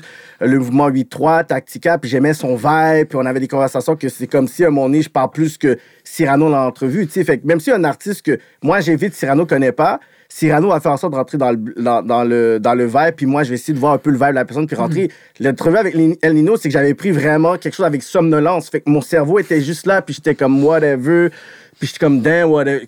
Tout était sauf. Fait que, étant donné que un travail d'équipe, si moi, à mon je suis comme, ah, je sais que Cyrano va carry, puis il y, a des- y a des entrevues que mon nez, Cyrano, je sais pas qu'est-ce qu'il y avait, je suis comme, yo, comme on est avec l'entrevue avec Larry Kidd, on dirait que Cyrano est, a fumé quelque chose de fou. Je suis comme, OK, je vais laisser Cyrano, je vais juste continuer avec Larry Kidd cette entrevue-là. Fait eux, ils vont pick and choose ce qu'ils veulent euh, retenir pour essayer d'avoir une narrative qui est une narrative qui est même pas par rapport à moi. Moi, je dis toujours, si tu te sens comme ça avec toutes les choses que je dis, repose-toi une question vraiment sur qu'est-ce que toi tu crois de la communauté noire, nos revendications, ce que nous on vit, puis le message qu'on essaie de faire passer. Parce que si moi je dis ça, ça dérange autant, pour toi, cette question, pourquoi ça dérange Puis t'as autant? pas des takes autant extrêmes, genre t'es quand même modéré dans ce que. Oui, t'as des visions claires sur des choses, pointues sur des choses, mais comme il y a plusieurs rappeurs blancs qui, qui étaient devant toi puis qui ont dit qu'ils utilisaient le N-word sans stress puis t'as rien fait, genre. Non, parce que j'ai dit mon. Moi, j'ai donné mon point de vue une ou deux fois, trois fois. Je suis pas le, par... je suis pas le père là, du rappeur. Là. À un moment Mhm. donné, je t'ai dit, écoute. Je sais pas qu'est-ce que le monde s'attend que tu te lèves puis tu smacks, genre parce qu'il dit le N-word? Non, mais c'est que l'affaire, c'est que, tu sais, je pense qu'il y a un malaise par rapport à cette conversation-là, qui est déjà une conversation qui est déjà aux States très présente, au UK. Tu sais, c'est une conversation. Puis comme je te dis, au niveau, oui, de la musique, on est en retard, mais même au niveau du- de la conscience, tu sais, du racisme ouais, systémique tout ça, et tout. Fait que quand on voit vraiment que ton premier ministre dit comme ça que there's an anti-black racism, lui, il peut pas tout simplement dire ça avec un coup d'émotion puis commencer à dire, you know what, je, vais dire ça pour essayer de plaire à des gens. C'est qu'il y a des chiffres. Tu sais, il y a le ministre Hussein qui, lui, a donné ses statistiques pour dire, yo, pourquoi qu'il y a un certain racisme systémique au niveau de l'emploi? C'est à cause de 1, 1, 1. Kathleen Beaugé de Téléphonie Canada dit oui sur la répartition des subventions. Voici pourquoi qu'il y a un racisme systémique. Sylvain Caron, le chef de police, il dit, oh, écoute, il y a un problème de profilage parce que là, on a vu qu'il y a un gros chiffre sur des Noirs profilés, mais qui n'ont pas de casier judiciaire. Lui, il a dit, OK, là, je comprends pas. Là, ça peut être monsieur, madame, tout le monde, mais qui sont profilés quatre fois plus que des blancs. Lui, il a dit, OK, là, il y a quelque chose qui marche pas. Fait qu'il y a tellement de départements au niveau de santé, je ne vais, même pas en parler, rentrer dans le détail dessus. Fait qu'il y a tellement de départements qui démontrent que, OK, il y a un problème à la racine. Puis que moi, quand j'arrive, je dis, mais tu sais, si la musique, les arts et le hip-hop font partie de la société, ben par défaut aussi, ben, dans le hip-hop, il y a eu aussi, privilèges blancs, tu sais, qu'on peut dénoncer. Puis à la place d'essayer de pouvoir dire, OK, yo, you know, let's talk about that parce que ça fait partie du hip-hop. Tu sais, le hip-hop, c'est pas seulement, OK, il a vendu puis il a fait un nouveau hit, puis on va juste parler de ça. Non, c'est c'est c'est un- c'est une culture, c'est une communauté. Fait si ça te rend mal à l'aise, écoute pas des hip-hop. Puis c'est ça, puis je pense qu'ils ont de la misère à, à évaluer un privilège blanc dans une industrie où ce que les blancs dominent. Mais moi, c'est tellement facile à observer. Genre, je suis comme, ouais, c'est les blacks qui dominent, mais check, c'est qui qui a les meilleurs looks? C'est qui, c'est qui qui a accès à ces subventions-là? C'est qui qui a accès à ci? Mm. C'est qui qui a euh, accès à ça? Fait que, tu sais, ça, on parle de, tu sais, oui, du hip-hop, mais on parle de... Ça, c'est l'héritage de ce qui s'est passé avec le jazz au Québec. Mm, c'est quoi qui s'est passé avec le jazz au Québec? ben, le jazz au Québec, pour pas rentrer trop dans... On peut rentrer trop, on a ça. On, a On a juste- ça à faire euh, avec le maire de Laval, mais c'est fait que, d'hiver, ouais. C'est que les premiers groupes...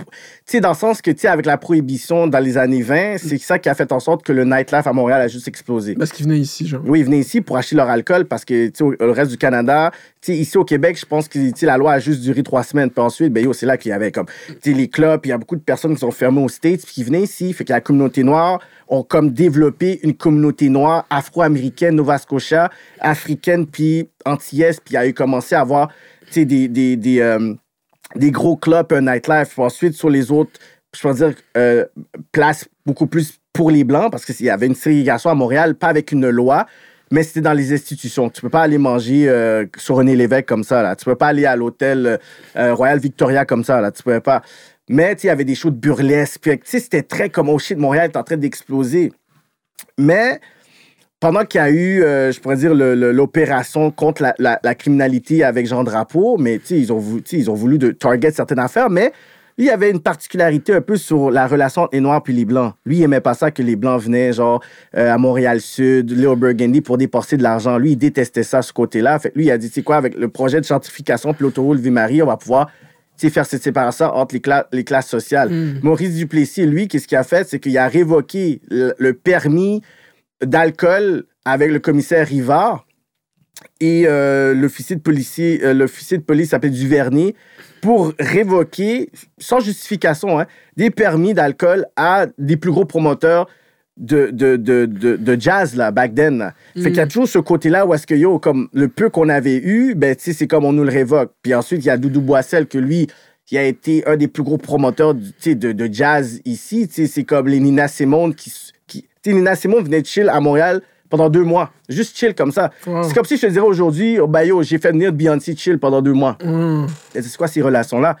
Puis lui, pendant que lui a commencé le, son Rising Sun euh, Festival, mais trois ans après, deux ans et demi après, ben, il y a Alain Simard, André Ménard, euh, Alec Godebois de Festival Jazz qui sont voulu l'approcher pour dire oh, on devrait travailler ensemble puis tout ça. Puis lui a dit oh, non, moi je veux pas, là, tu sais, déjà là, comment ça va se passer. Je travaille avec des Blancs.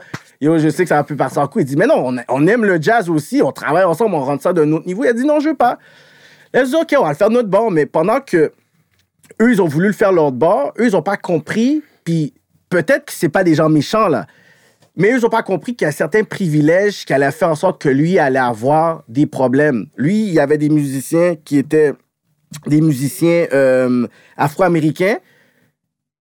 Eux, ils avaient aussi des, des musiciens afro-américains. Lui, il ne pouvait pas avoir de financement parce qu'il disait ça, mais eux, ils avaient un financement. Lui, il voulait avoir euh, du financement au ministre de la Culture. Il pas fallait eu. que ce soit des Canadiens? Oui, mais eux, ils ont eu ce financement-là au ni- au- au min- avec le ministre de la Culture à l'époque. Ils ont reçu 1,2 million pour faire leur festival. Le Guild des, des musiciens le snobait, ils ne les snobaient pas. La, la Place des Arts, ils ont carrément dit, puis je pense au gars Charbonneau qui travaillait là à l'époque, ils ont dit littéralement, ben, nous, on travaille avec une nouvelle équipe pour le festival de jazz. On le connaît, toi, on ne te connais pas. Il a demandé l'aide à Jean Drapeau. Il a dit, laisse euh, le festival de jazz à des gens qui s'y connaissent plus que toi, là, tu sais. Fait qu'ils ont été tassés, tassés. Fait que le son du festival de jazz est basé sur un travail fait depuis 1920 jusqu'à 1981 qui fait en sorte qu'aujourd'hui, le legacy vient à des personnes qui sont tout simplement en train de se baser sur un travail qui a été fait, puis que maintenant, c'est rendu le festival de jazz le plus populaire au monde, mais qu'est-ce qui a été le legacy qui a été donné par le festival de jazz ou les organisateurs du festival de jazz, des artistes de Lear Burgundy, les, les fils des fils. Les seules choses qu'ils font, c'est on va donner un, un prix à Oscar Peterson puis Oliver Jones. Oliver Jones puis Oscar Peterson a comme été pour eux, genre, les noms tokens pour dire comme ça qu'on a donné ou qu'on veut promouvoir parce que, tu sais, il n'y a pas vraiment de gros musiciens jazz à l'époque qui étaient comme des blancs vraiment ici, là. Fait que, c'est comme, on essaie de pouvoir juste rendre ça comme un festival, tandis que un legacy, c'est une culture, il y a un son, la radio commerciale AM back then, la, la, la, la station de radio la plus populaire à l'époque, mais ils, ils jouaient les, les joueurs de, de, de musique de Lure Burgundy. Fait que même la radio a été façonnée par ce son-là, mais le legacy jusqu'à aujourd'hui a pas pu se développer parce que justement, il y a eu cette coupure-là, il y a eu une affaire de, de racisme systémique, le commissaire, ensuite le, le maire. le ensuite- power grab. là. non, ben c'est ça. Fait quand c'est rendu que toute l'industrie ne, ne t'aide pas à pouvoir préserver ta culture, puis que maintenant, oh, on parle du festival de jazz, puis le festival de jazz est juste un festival comme ça, tandis qu'il y a une personne qui dit, oh, j'ai inventé le truc, ils m'ont volé le concept. Ensuite, my eux, God. avec tout le privilège qu'ils ont eu, mais là, ils sont rendus d'une autre, euh, une autre dimension parce que on injecte, il y en a un là-dedans qui travaillait à Radio-Canada. Fait que lui a utilisé Radio-Canada pour commencer à faire, selon lui, celui qui est mort, qui a inventé le festival de jazz, selon lui, ben, s'il a participé à une désinformation vraiment sur l'origine Hmm. du festival de jazz. Mais encore là, je dis que le hip-hop est.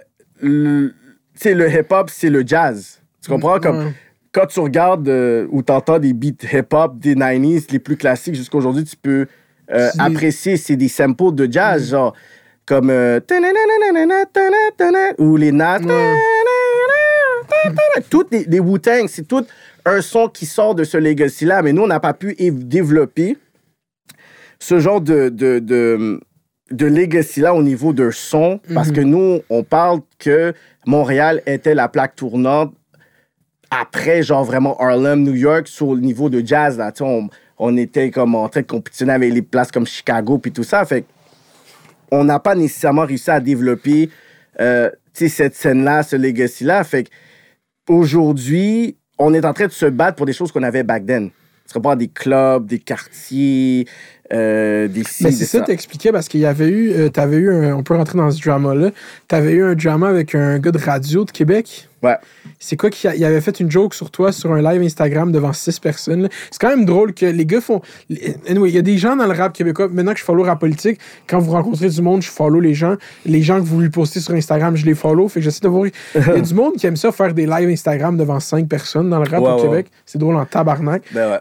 Mais tu sais, pour revenir, que il y avait des gars qui faisaient un live puis qui t'ont dit, qui t'ont traité de raciste, dans le fond, que toi. Puis c'est ça le narrative, c'est que c'est toi, le grand bourreau raciste. Ouais, mais c'est pour ça que je dis tantôt, maintenant, il faut porter attention à la personne qui va dire il est raciste. Ouais. Maintenant, il faut que tu puisses maintenant expliquer pourquoi tu trouves que c'est raciste, mais il faut aussi se demander pourquoi toi tu dis ça. Parce que des fois, c'est un côté, tu sais, refléter quelque C'est de chose la de caché. projection, c'est la projection. C'est ça, t'es en train de projeter quelque chose que dans le fond, t'es en train d'approuver ou t'es en train de cautionner, puis que vu que t'es fragile ou t'es mal à l'aise par rapport à quelque chose peut-être que tu crois, mais maintenant c'est rendu, ah, lui, il est raciste. Fait que dénoncer le racisme, c'est rendu le racisme. C'est comme s'il y a une féministe qui est là, qui est en train de revendiquer les droits des femmes, la misogynie, pour dire, Ah, c'est sûr, elle aime, elle aime pas les gars, elle, Chris, elle aime pas les pénis, parce qu'elle est pour les droits des femmes. Fait que moi, je vais dire, ah, ben yo, je fais pour les droits, puis se réapproprier certaines choses pour la communauté noire, ah, il est raciste.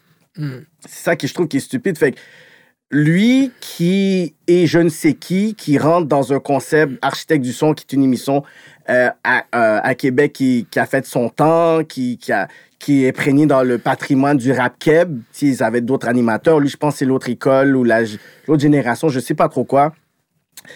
Euh, puis il était dans un avec un live avec l'intrus, puis il a commencé à dire ouais mais tu sais si ça serait pas du racisme, ben Kiki il ferait pas d'argent. Ah, Lui, c'est ça qu'il avait dit. puis après, il a dit, ah, lui, c'est sûr que lui, il aime pas les blancs, puis tout ça, whatever, tu sais. Fait que là, après, il y avait quelqu'un qui était dans le live. Dans les six, il m'a envoyé le live. là, j'ai dit, Get, tu sais jamais quand tu me dis s'il y a pas quelqu'un qui m'aime bien qui va me donner l'affaire. Fait que moi, j'ai tag le gars, j'ai tag le gars, j'ai tag le gars. Je fais des messages. Après, euh, l'intrus m'a dit, oh shit, yo, comme. Yo, t'as vu, j'étais backup, tout ça. Je dis, ouais, j'ai vu comme que t'as répliqué au panel, mais juste, je sais pas c'est qui, tu sais. Fait que là, Cyrano, lui, il va dans le live de rap politique. Ça, c'était le live le plus drôle de tous les temps pour les gens qui n'ont pas vu. Explique. Vas-y, vas-y. Fait que là, Cyrano, il, il se branche euh, sur, le, sur le account rap politique. Puis moi, j'allais faire une commission. J'étais sur mon balcon, puis j'ai vu qu'il était branché. Fait que je me branche. Mais pendant que je me branche, l'autre gars a demandé une demande. Fait le monde pense que c'est planifié. C'était pas planifié. Ah, c'était pas planifié. Je Non. pensais que c'était comment on va avoir un débat face Même to pas. face. Wow. Fait quand on est en onde, tu vois la face du gars comme. Il touche la tête. Moi, je suis comme, oh shit, you're gonna get it good. Là, après, je lui demande, écoute, regarde, première question, est-ce que tu travailles pour Revenu Canada? Pourquoi? Parce que tu me dis, je capitalise sur le racisme. Fait que je dis, je suis pas Beaucheraminaille qui travaille en tant que commissaire contre le, le racisme euh, systémique. Je suis pas Cathy Wong. C'est pas euh, Benoît Charette. Je suis pas Benoît. Je suis pas Tiben. tu comprends? Je suis pas, je suis pas dans, je, je, je fais pas partie d'une fondation qui, qui reçoit des subventions quelconques sur le racisme ou pour une activité sociale. Fait que déjà, ferme ta gueule. Puis ensuite, c'est quoi que j'ai dit, quoi l'on court? Puis pour tous ceux-là qui vont essayer d'avoir encore cette attitude-là parce que les gars, ils pensent que je. Va me court quelque chose de raciste, ensuite fais une affaire formelle pour Le dire monde trouve que t'as été un peu bête avec l'autre, puis j'étais en train de la réécouter l'entrevue, mais j'ai pas, je me suis pas rendu au bout de ce que vous parlez de racisme. C'était quoi qui s'était passé dans l'entrevue avec l'autre? C'est quoi que t'avais fait? Non. Tu as juste dit qu'il était blanc? C'est Non, moi, j'ai rien dit. C'est ça l'affaire. En plus, j'ai eu la collide de, de, de Loud, Larry Kidd. Puis j'étais super chill avec lui. Puis le monde, comme, Ah, on dirait qu'il il aime plus Larry Kidd que Loud. Comme, j'essaie de vraiment comme m'asseoir avec peut-être 3-4 personnes de ces rétracteurs-là. Puis avoir une conversation avec eux pour dire, OK, maintenant, on va vraiment faire un test de QI déjà. Puis vraiment voir comme, comment vous réfléchissez. Comme, pour vous, c'est quoi le racisme? C'est quoi quelqu'un de raciste? On va vraiment avoir une conversation comme vraiment one-on-one juste pour que. Parce que des fois, je vois leur- tu sais, je vois, des fois, je vois les comments quand j'ai le temps, j'ai rien à faire, là. Puis je dis, waouh, vraiment, dans le sens que, tu sais, on est tellement lo- plus, plus loin dans ces débats-là, genre, Ouais. sur des sphères, même au quelque chose, whatever, que quand je vois ça, je dis, waouh, on est vraiment rendu là. Puis vous dites que vous êtes fanatique du rap et du hip-hop, un style, une culture qui est une culture qui vient de l'oppression, qui vient d'un milieu défavorisé avec des gens d'une certaine ethnie, puis que vous avez cette attitude-là, c'est que le rap keb, pour vous, vous l'avez approprié, vous l'avez redéfini, puis pour vous, vous respectez pas la racine. C'est ça que moi, je vois. C'est pour ça qu'il y a ce côté-là très, très, très, je pourrais dire, réticemment d'utiliser le mot rap keb, parce qu'il y a une politique, une narrative qui se détache trop de la racine. Mais pour retourner au patinet du- d'architecte du son, c'est que lui, il a juste pas été, euh, comme je pourrais dire, tu sais, il a eu l'audace des autres personnes sur le net, mais il n'a pas été assez calé pour comprendre le- la grandeur de, de, de, De de- de ce débat-là. Et même, il a, il a fait. Il a fait de l'arrogance sans que les personnes réalisent qu'il a fait de l'arrogance. Parce que quand je lui expliquais des trucs avec des faits, tu sais qu'est-ce qu'il a dit à un moment donné dans ce live-là? Il a dit, tu vois, ça, c'est le kéké que j'ai envie de voir.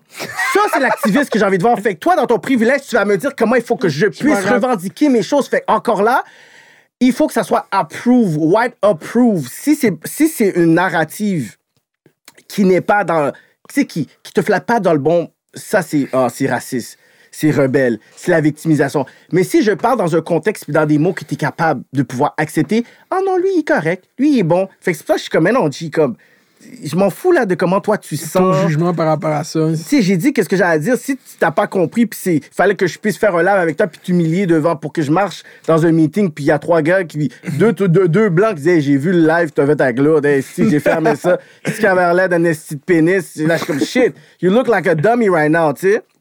Ben, c'est ça qu'il a fallu, mais je vais pas commencer à perdre mon temps tout le temps à quelqu'un qui va dire il va- Regarde, va lire des livres, là, ouvre la télévision, regarde des stats, il y a plein de choses qui expliquent qu'est-ce qu'on parle Ouais. de racisme systémique ou de discrimination. Si toi, tu crois pas à ça, OK, tu crois pas à ça, tu as le droit. Mais si toi, tu dis que tu aimes la communauté noire puis que tu les respectes, whatever, mais je pense que ça serait, sais, je pourrais dire de base, de pouvoir Puis les tu écouter. travailles dans une émission de cette culture bizarre, tu sais. Pour moi, c'est ça. Puis t'as reçu des blagues là dans ton show là. Puis tu vas me dire comme ça que t'es es éligible d'être là. Mais Mm. non, c'est fucked up. Puis je sais que back then, comme un- un animateur radio, je sais que Dice B avait essayé de parler de ces affaires-là. On l'avait pas trop écouté. Je sais qu'il y a des dramatiques dans ses textes, mais ses textes, des fois, je pense, c'est un petit peu trop compliqué pour les potheads là. Puis ceux qui sont juste dans, dans, dans la surface, qui n'ont pas compris tous les messages que Dramatique essaie de donner. Raccoon, c'est la nouvelle génération qui en parle. Mm-hmm. Mais moi, je pourrais dire, je suis peut-être la première euh, de commentator, juste dans, le, dans le, le commentage, le plus dans le. Pas dans le commentage, dans le broadcasting, le- la Ouais. communication, qui est là, vocal avec ça, puis qui l'amène sur un niveau plus. euh, parce que tu sais, tu sais, tu vois, juste le speech que là, tu as fait sur le jazz à Montréal, euh, ben, le speech, tout ce que tu as expliqué là-dessus, c'est comme. euh, je pense que. Où est-ce que le, le- le discours BLM perd beaucoup de gens au Québec, c'est juste te- tellement gros pour eux, puis ils n'arrivent pas à juste comme comprendre simplement c'est quoi, genre, parce que justement, ah, ça, c'est l'activiste que. Oh, fuck off. Bro. ça, c'est l'activiste que, que, que je veux voir, tandis qu'ils ils savent pas qu'il y avait une des plus grandes branches à Montréal dans les années 20 de Garvey, Marcus Garvey, le garveyisme. Si on parle vraiment genre de l'école idéologique de Malcolm X, Mm. les personnes ne savent pas que la mère à Malcolm X est devenue pro-black à Montréal parce qu'elle a Mm. habité deux, deux ans ici. Elle s'est mariée à Montréal. Puis ensuite, c'était un choix entre est-ce qu'on va bouger aux States ou on va rester à Montréal pour continuer notre affaire. Fait que Malcolm X a failli être un Montréalais. Wow. Tu comprends? Fait que c'est beaucoup à travers elle que Malcolm X a eu beaucoup sais, de, de- d'enseignement, puis son père, puis tout ça, puis son entourage. Fait que quand eux, ils parlent de ça, tandis qu'il y a eu les Color, Color Woman Club, il y a eu peut-être 800 à 900 membres, justement, de, du, du il y a eu le NCC, euh, il y a eu tellement de conférences qui sont passées. CLR James, pour ceux qui savent c'est qui, il était à Montréal aussi à un moment donné. Binito, tu sais, il y a tellement de gros noms que Montréal était reconnu sur la scène, puis j'ai mis même sur mon euh, euh, story aujourd'hui, que Montréal était reconnu comme une, comme une scène internationale avec Chicago, New York, au niveau de, de la conscience noire. Quand il y a eu le Harlem Renaissance, on était là. Quand il y a, après la, le- la mort de Malte- Martin Luther King, il y a eu des grosses revendications ici, des grosses marches. Fait que être outré avec ce mouvement BLM ou certaines personnes de gauche, activistes de gauche, je suis pas un activiste de gauche. Moi, je vais juste dire, you know what, this is what happened. Voici qu'est-ce qu'il faut faire, whatever. Je suis pas de droite, je suis pas de gauche. Voici, si toi, tu es offensé avec qu'est-ce que je dis, va Google. Puis c'est ça qui est fucked up, c'est que moi, je vais dire des choses que j'ai trouvées, puis ça va sur moi, tandis que c'est toutes des choses qui se disent. Puis il y a toujours une personne qui vient dans la politique qui dit un peu ce que je dis. Ticazo est venu, il a dit une affaire que j'avais dit. Impost est venu, il a dit une autre affaire que j'ai. C'est des choses que je dis toujours, mais quand c'est leur rappeur favori, ils vont rien dire. Ils vont rien dire. Moi, j'ai l'air d'une d'une cible facile. Mais moi, ça m'atteint pas parce que quand tu vas essayer de me critiquer, t'es, t'es en dessous de mon vidéo, tu me donnes du streaming money, là. tu vas te mettre sur Patreon, tu mets du streaming money, t'écris des commentaires. Si tu veux vraiment me boycotter, regarde plus mes shit. Hmm. Non, il aime trop tes shit, tu peux pas. Fait que dans le fond, je suis un, mal nécessaire, je fais ma job. Parce que si je dis quelque chose qui te dérange, ça veut dire que je fais ma job. Parce que si tu es une personnalité médiatique puis tu, ré- tu fais pas réagir les gens, t'es vraiment pas bon. Fait que si toi, t'es comme, ouais, j'ai pas aimé, c'est whatever, shut up. First of all, ça fait deux ans et demi qu'on est là. Talk Comme t'aimes les entrevues qu'on fait parce qu'il y a personne dans la game qui fait ce genre d'entrevue là. On trouve des dossiers, des affaires parce qu'on a des relations. Ça fait plus que 15 ans avec les artistes qui viennent. C'est ça que je t'ai dit au début, c'est impossible de reproduire qu'est-ce que vous faites à rap Comme c'est des relations de 15 ans. Si ton histoire est venue là, comme dernièrement là. Yo, c'est des affaires qui a travaillé avec mon frère. J'ai fait des vidéos avec lui. Euh, ça soit une personne Kevin Shane, que ça soit comme Tizo, que avant même toutes ces affaires-là, je connaissais. Même l'entrevue de connaisseur, tu pourrais pas avoir une. Il y a personne. Je, je pense que Cyrano, c'était la. Il, aurait il était fait pour interviewer connaisseur toute Yo, sa vie. Cyrano a préparé sa vie pour cette entrevue-là. Je regardais Cyrano, yo, yo, yo, je vais le quote all day. J'ai dit, OK, Cyrano, do your shit. Do your shit. Je laisse mes notes, vas-y. Fait ce côté-là où est-ce qu'on va te donner quelque chose avec une nature tellement raw que même si tu veux hate, ça, ça va pas aller par-dessus mes skills, ma connaissance puis mes relations.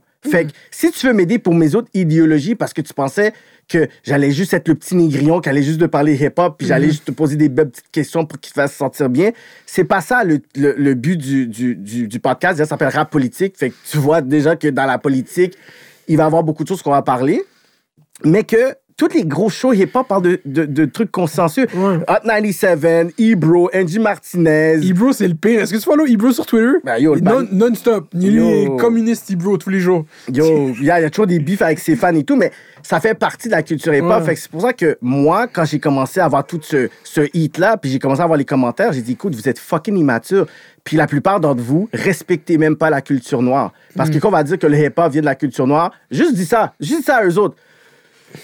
Ouais, mais tu, peux, voir- tu vas pouvoir dire les arts martiaux viennent de cette culture-là, le bachata, Ouais. la salsa. Dis ça, le hip-hop. Ça va les trigger. Oh my God. Mais là, euh, Eminem, Ça- euh, Eminem, euh, c'est rendu le Messie. tu comprends? Non, c'est que et puis c'est fucked up avec Eminem, c'est que Eminem, lui, pourquoi est-ce qu'il se rétracte beaucoup? Parce qu'il est victime d'une narrative d'industrie qu'ils essaient de le faire rendre comme un messie qui a jamais dit qu'il était. Lui, il est venu pour contribuer. Il a fait Shade, yo, Shade 45, il a signé 50, il a créé Shady Records. Euh, ils ont voulu signer euh, tellement d'artistes. Comme lui, il a contribué, là, il a fait des associations pour des jeunes à Détroit, whatever. Il, il, il bin hip-hop. Comme, il co-sign as fuck.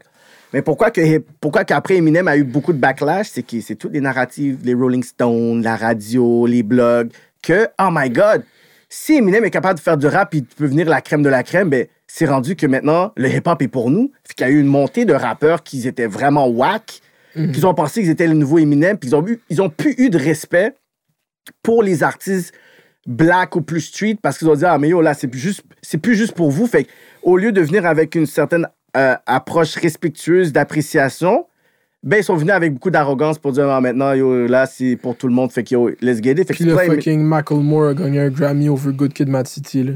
Tu sais, c'est arrivé souvent, les Guy Azalea, les ci, les ça. Fait que c'est pour ça que quand il y a un blanc qui vient, mais tu vois que tout le monde va la- le regarder à la loupe maintenant, là, pour dire, yo, c'est quoi tes intentions, pourquoi t'es là, whatever. Mais Jack Harlow, tu connais Jack Harlow? Jack Harlow, il est hot in the street. Il a dit, euh, c'est les, les nouveaux kind of white boys. C'est les, les flavy white boys, là. Les white boys qui ont du flavor. là. Ouais, mais, mais moi, j'aime bien G-Eazy aussi. Jay-Z, c'est un de ces gars-là. Jay-Z, j'aime bien, il vient avec son gel, puis. Tu sais, c'est comme, j'aime son vibe parce qu'il fait à la lui. He's not trying to be black. C'est comme, c'est ça que les gens, ils comprennent pas. I'm gonna love a white rapper qui sound like white. Comme, be, be, be like, je sais pas, faire crossover. Moi, j'aimais bien, là, moi, le, genre, le, le new metal kind of rap avec le, le rock, avec Mais là, le il y a un rap. black qui fait ça. Est-ce que tu c'est qui Mario Judah?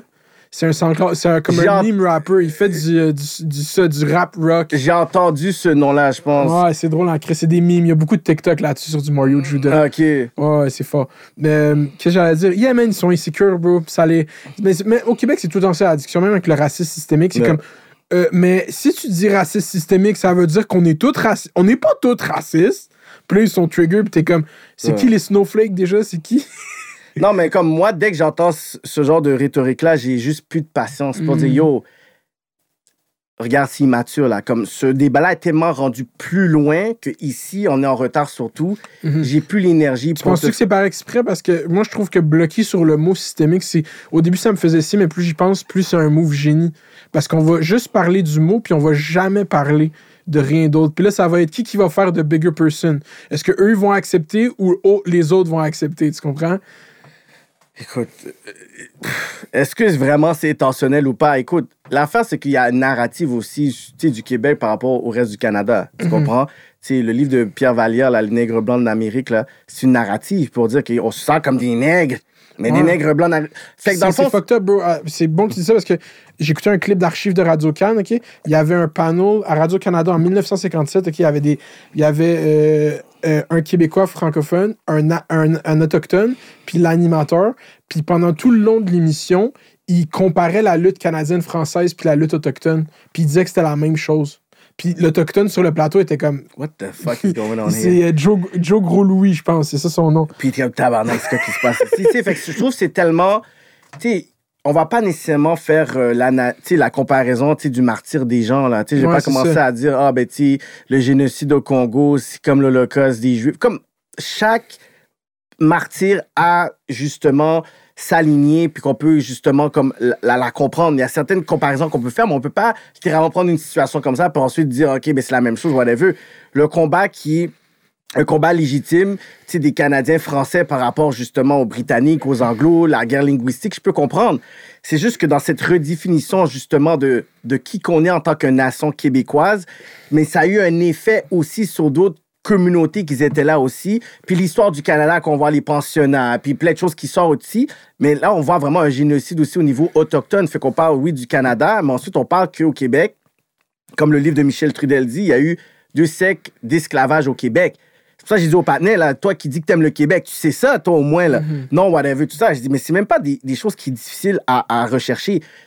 Tu vas pas le retrouver dans les anciens journaux euh, fran- francophones, mais tu vas le retrouver dans les gazettes. Tu as littéralement des, des annonces de- d'esclaves qui se sont échappés, puis il y a une description de d'eux autres dans ces anciens journaux-là. Fait que Webster puis Maya, ils ont fait une conférence qui est une, une exposition vraiment fantastique sur à quoi les esclaves noirs ressemblaient à l'époque. Fait qu'ils ont fait comme, OK, on trouve une petite fille avec des gros stress, euh, avec un gros nez, whatever. Boum.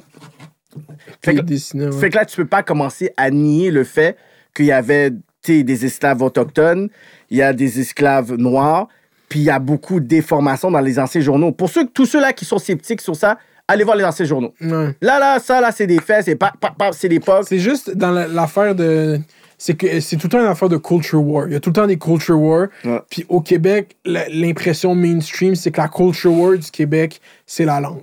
Puis il y a beaucoup de gens qui sont pas capables de voir la facette raciale de ça, du monde comme Mathieu Bock-Côté qui vont dire qu'il y a une révolution racialiste, puis que parler de racisme, c'est même dangereux au Québec, genre. C'est même dangereux. ben oui, il dit que c'est une révolution, là, que ça va censurer toutes les institutions, puis que c'est une ségrégation inversée. Mais que- c'est ça, lui, il va pas justement depuis les années 1920, où est-ce qu'on parlait déjà de ça? Il y avait des, il y avait des groupes beaucoup plus radicaux à l'époque qu'aujourd'hui. Aujourd'hui, c'est du bubblegum, là. Mhm. C'est rien aujourd'hui. C'est performatif beaucoup sur Internet. tu sais, il y a beaucoup, oui, des personnes qui veulent aller avec le Mm, mais ça. on parle beaucoup avec de, de, de, de faits. Puis, il y a aussi ce manque, je pourrais dire, de, de considération sur qu'est-ce que nos parents ont vécu quand Mm. ils sont arrivés ici. Quand je parle, plein de choses que je parle, ma mère, elle dit, c'est quoi, merci de parler pour des choses que j'ai vécues. Quand je suis venu à l'école ici, qu'on voulait prendre un appartement. quand- Va parler à des petits grands mots de 50 ans, 60 ans, là. La personne qui se pense mat, là, puis tu veux essayer de dire, ouais, mais vous, vous êtes bien, puis tout ça, whatever, whatever. Va demander à ma mère, whatever, tout ce qu'elle a vécu, tu vas juste vouloir pleurer. Mm. Parce que tu vas dire, c'est Ah shit, ben regarde, euh, il n'y a pas eu euh, un esclavage où est-ce qu'on te fouettait, mais il y a un autre esclavage qui était ici domestique. Il fallait que tu fasses certains, certains travaux. C'est que la- la- le, le climat ici ne nous permettait pas d'être dans un champ de coton. C'est juste ça, c'est juste différent. Là. Ça veut pas dire que à cause qu'il y a un esclavage qui est différent, ça veut dire que c'est un meilleur esclavage. Aujourd'hui, il y a encore d'esclavage en Mauritanie. 100 000 esclaves traditionnels. Mm. Fait qu'est-ce que je vais dire? Ah, ben, tu sais, dans le fond, euh, les Afro-Américains, oui, euh, vous êtes oppressés, mais vous n'êtes pas des esclaves en Mauritanie. Fait qu'on peut faire ça all day. Je peux prendre ce cas-là, prendre ce cas-là, dire, toi, si ça va, ah, toi, t'es pas mort, Eh, écoute, toi, t'es juste en chaîne, puis on va commencer à jouer avec ça. Fait que si nous, on dit que, regarde, on, on- on est discriminé à ce niveau-là, ce niveau-là, ce niveau-là, ce niveau-là, il y a des chiffres qui le prouvent. Qu'est-ce qu'on fait avec ça? Si ça offense autant la personne qui l'écoute, ça veut dire que cette personne-là n'a pas de considération pour ce peuple-là à la base. Mm. C'est- tout que ça Prends veut pas dire. ça au sérieux. Non, non, ça veut dire, écoute, nous, à, la base, on sait que le Québec a un combat déjà de légitimité. On est le seul francophone en Amérique. Voici le grand combat du Québec. C'est Voici, c'est, on va protéger le côté interculturel. Fait qu'on a un pays multiculturel dans une province interculturelle, dans une ville qui est comme multilingue. Avec... Fait que là, il y a un combat dans un combat dans un autre combat. Fait que ça veut dire que, yo, c'est- qui nos alliés, avec qui que. C'est par où qu'on commence, c'est quoi l'idéologie qu'on essaie de défendre là-dessus, tu sais? Fait Mhm. c'est ça qui se passe au Québec, là, en ce moment. C'est fucked up. Puis au Québec, c'est mouvementé. Euh, en Haïti, c'est encore plus mouvementé. Ouais. Euh, ça fait une semaine que Jovenel Moïse est mort. Ouais. Euh, que Dieu ait son euh, en fait. Mais que c'est fucked up. Man, moi, ça m'a saisi, man. J'ai l'impression que depuis. J'avais entendu, après le tremblement de terre, que je savais qu'il y avait eu des. Je je m'étais intéressé un peu à Haïti, mais comme. Ouais. C'est tellement une histoire complexe. Puis là, plus dans les dernières semaines, je suis tellement, genre. Non seulement fasciné par ce qui se passe, mais juste l'histoire d'Haïti Ouais, ouais, en général. Comme ça, c'est complètement cet État fucking indépendant en 1807, c'est ça? 1904. 1804, il y a Mm. tellement longtemps. Ça n'a pas rapport, c'est un des États les plus vieux indépendants. Puis là, euh, je checkais d'autres shit comme tous les pays que Haïti a aidé. C'est toi qui a posé ça à déclarer leur indépendance, que ça a été les premiers qui ont reconnu l'État d'Israël. Que ben, ça, c'est à leur détriment ou pas. Je sais pas pour combien d'argent ils l'ont fait. Mais c'est ça, euh, comment, avec un peu de recul, pas aller trop en détail, comment, toi, une semaine de l'assassinat euh, du euh, président, comment tu, tu vois ça, toi? Ben, c'est une catastrophe parce que ça, ça, c'est encore un gros L pour les Haïtiens, dans le sens que comment tu peux arriver à tuer un président aussi facilement? C'est- Mm. c'est- C'est c'est plus ça, là, dans le sens que, tu sais, dans toute les- la complexité qu'on sait qu'Haïti tu sais, a, dans tous les problèmes de corruption qu'on sait qu'Haïti a, on sait que Jovenel Moïse, il était un entrepreneur, il avait une entreprise d'agriculture de bananes, il a été accusé de blanchiment, qu'ensuite il travaillait avec certains groupes pour pouvoir se protéger. Fait que, tu sais, on sait pas c'est quoi les faveurs et tout. Fait qu'on a dit, yo, Jovenel, tu sais, c'est comme, t'étais pas clean. Sauf qu'à la fin de la journée, c'est un président. Mhm. Tu ne peux pas tuer la figure d'un peuple comme ça puis penser que c'est normal. Mais depuis qu'on a fait ça avec Dessalines back then, ça a été une normalisation dans l'idéologie Mhm. d'Haïti de pouvoir tuer ton chef parce que tu n'étais pas d'accord avec sa façon d'aller. Puis, Attends, puis là, si on peut revenir à ça, ils ont tué le président en 1900 quelque chose, puis après, il y a eu 19 ans d'occupation des Américains. ouais. Ça, c'est à ce moment-là. Pourquoi les États-Unis ont occupé Haïti à ce moment-là? Ben, là, c'est comme, tu sais, les intérêts des États-Unis, c'est ça, depuis Roosevelt, depuis back then, ça n'a jamais été dans, dans leur intérêt de voir une république noire se développer. C'est, une honte de Mm. voir que, euh, des esclaves ont pu, chasser des Espagnols, Britanniques, des Français, alors qu'ils avaient justement l'armée la plus puissante au monde. On parle d'esclaves, là. Fait que tu vois que ça devient une république noire. Ça donne des idées à d'autres plantations. Ça donne des idées à d'autres pays que, oh my God, c'est possible de faire ça.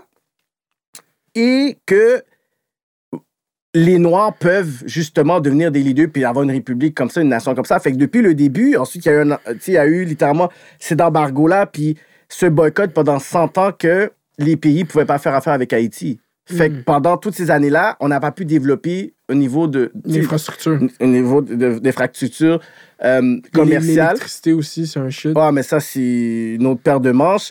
Euh, la- Haïti devait payer euh, à l'époque tu sais, des millions de dollars à- à- à- aux Français pour les avoir fait perdre justement leurs biens sur l'esclavage. Fait que nous, on est des esclaves, on se libère, mais il faut qu'on puisse vous payer pour les dédommagements Mhm. que vous avez. Fait qu'aujourd'hui, ça vaut quasiment 21 milliards Ouais. qu'est-ce que tu sais qu'est-ce que tu sais qu'est-ce que qu'est-ce qu'on qu'est-ce qu'on les a donné puis on a essayé de faire cette demande là en 2006 pour dire écoute regarde là ça faisait pas de sens ils ont ri ils ont dit non on veut pas François Hollande est venu en 2014 2013 2015 euh, en, en, en Haïti il a dit comme ça ben on vous doit une dette morale tu sais, mais tu sais, dette veut dire tu me dois quelque chose. Moral, ça veut rien dire pour nous.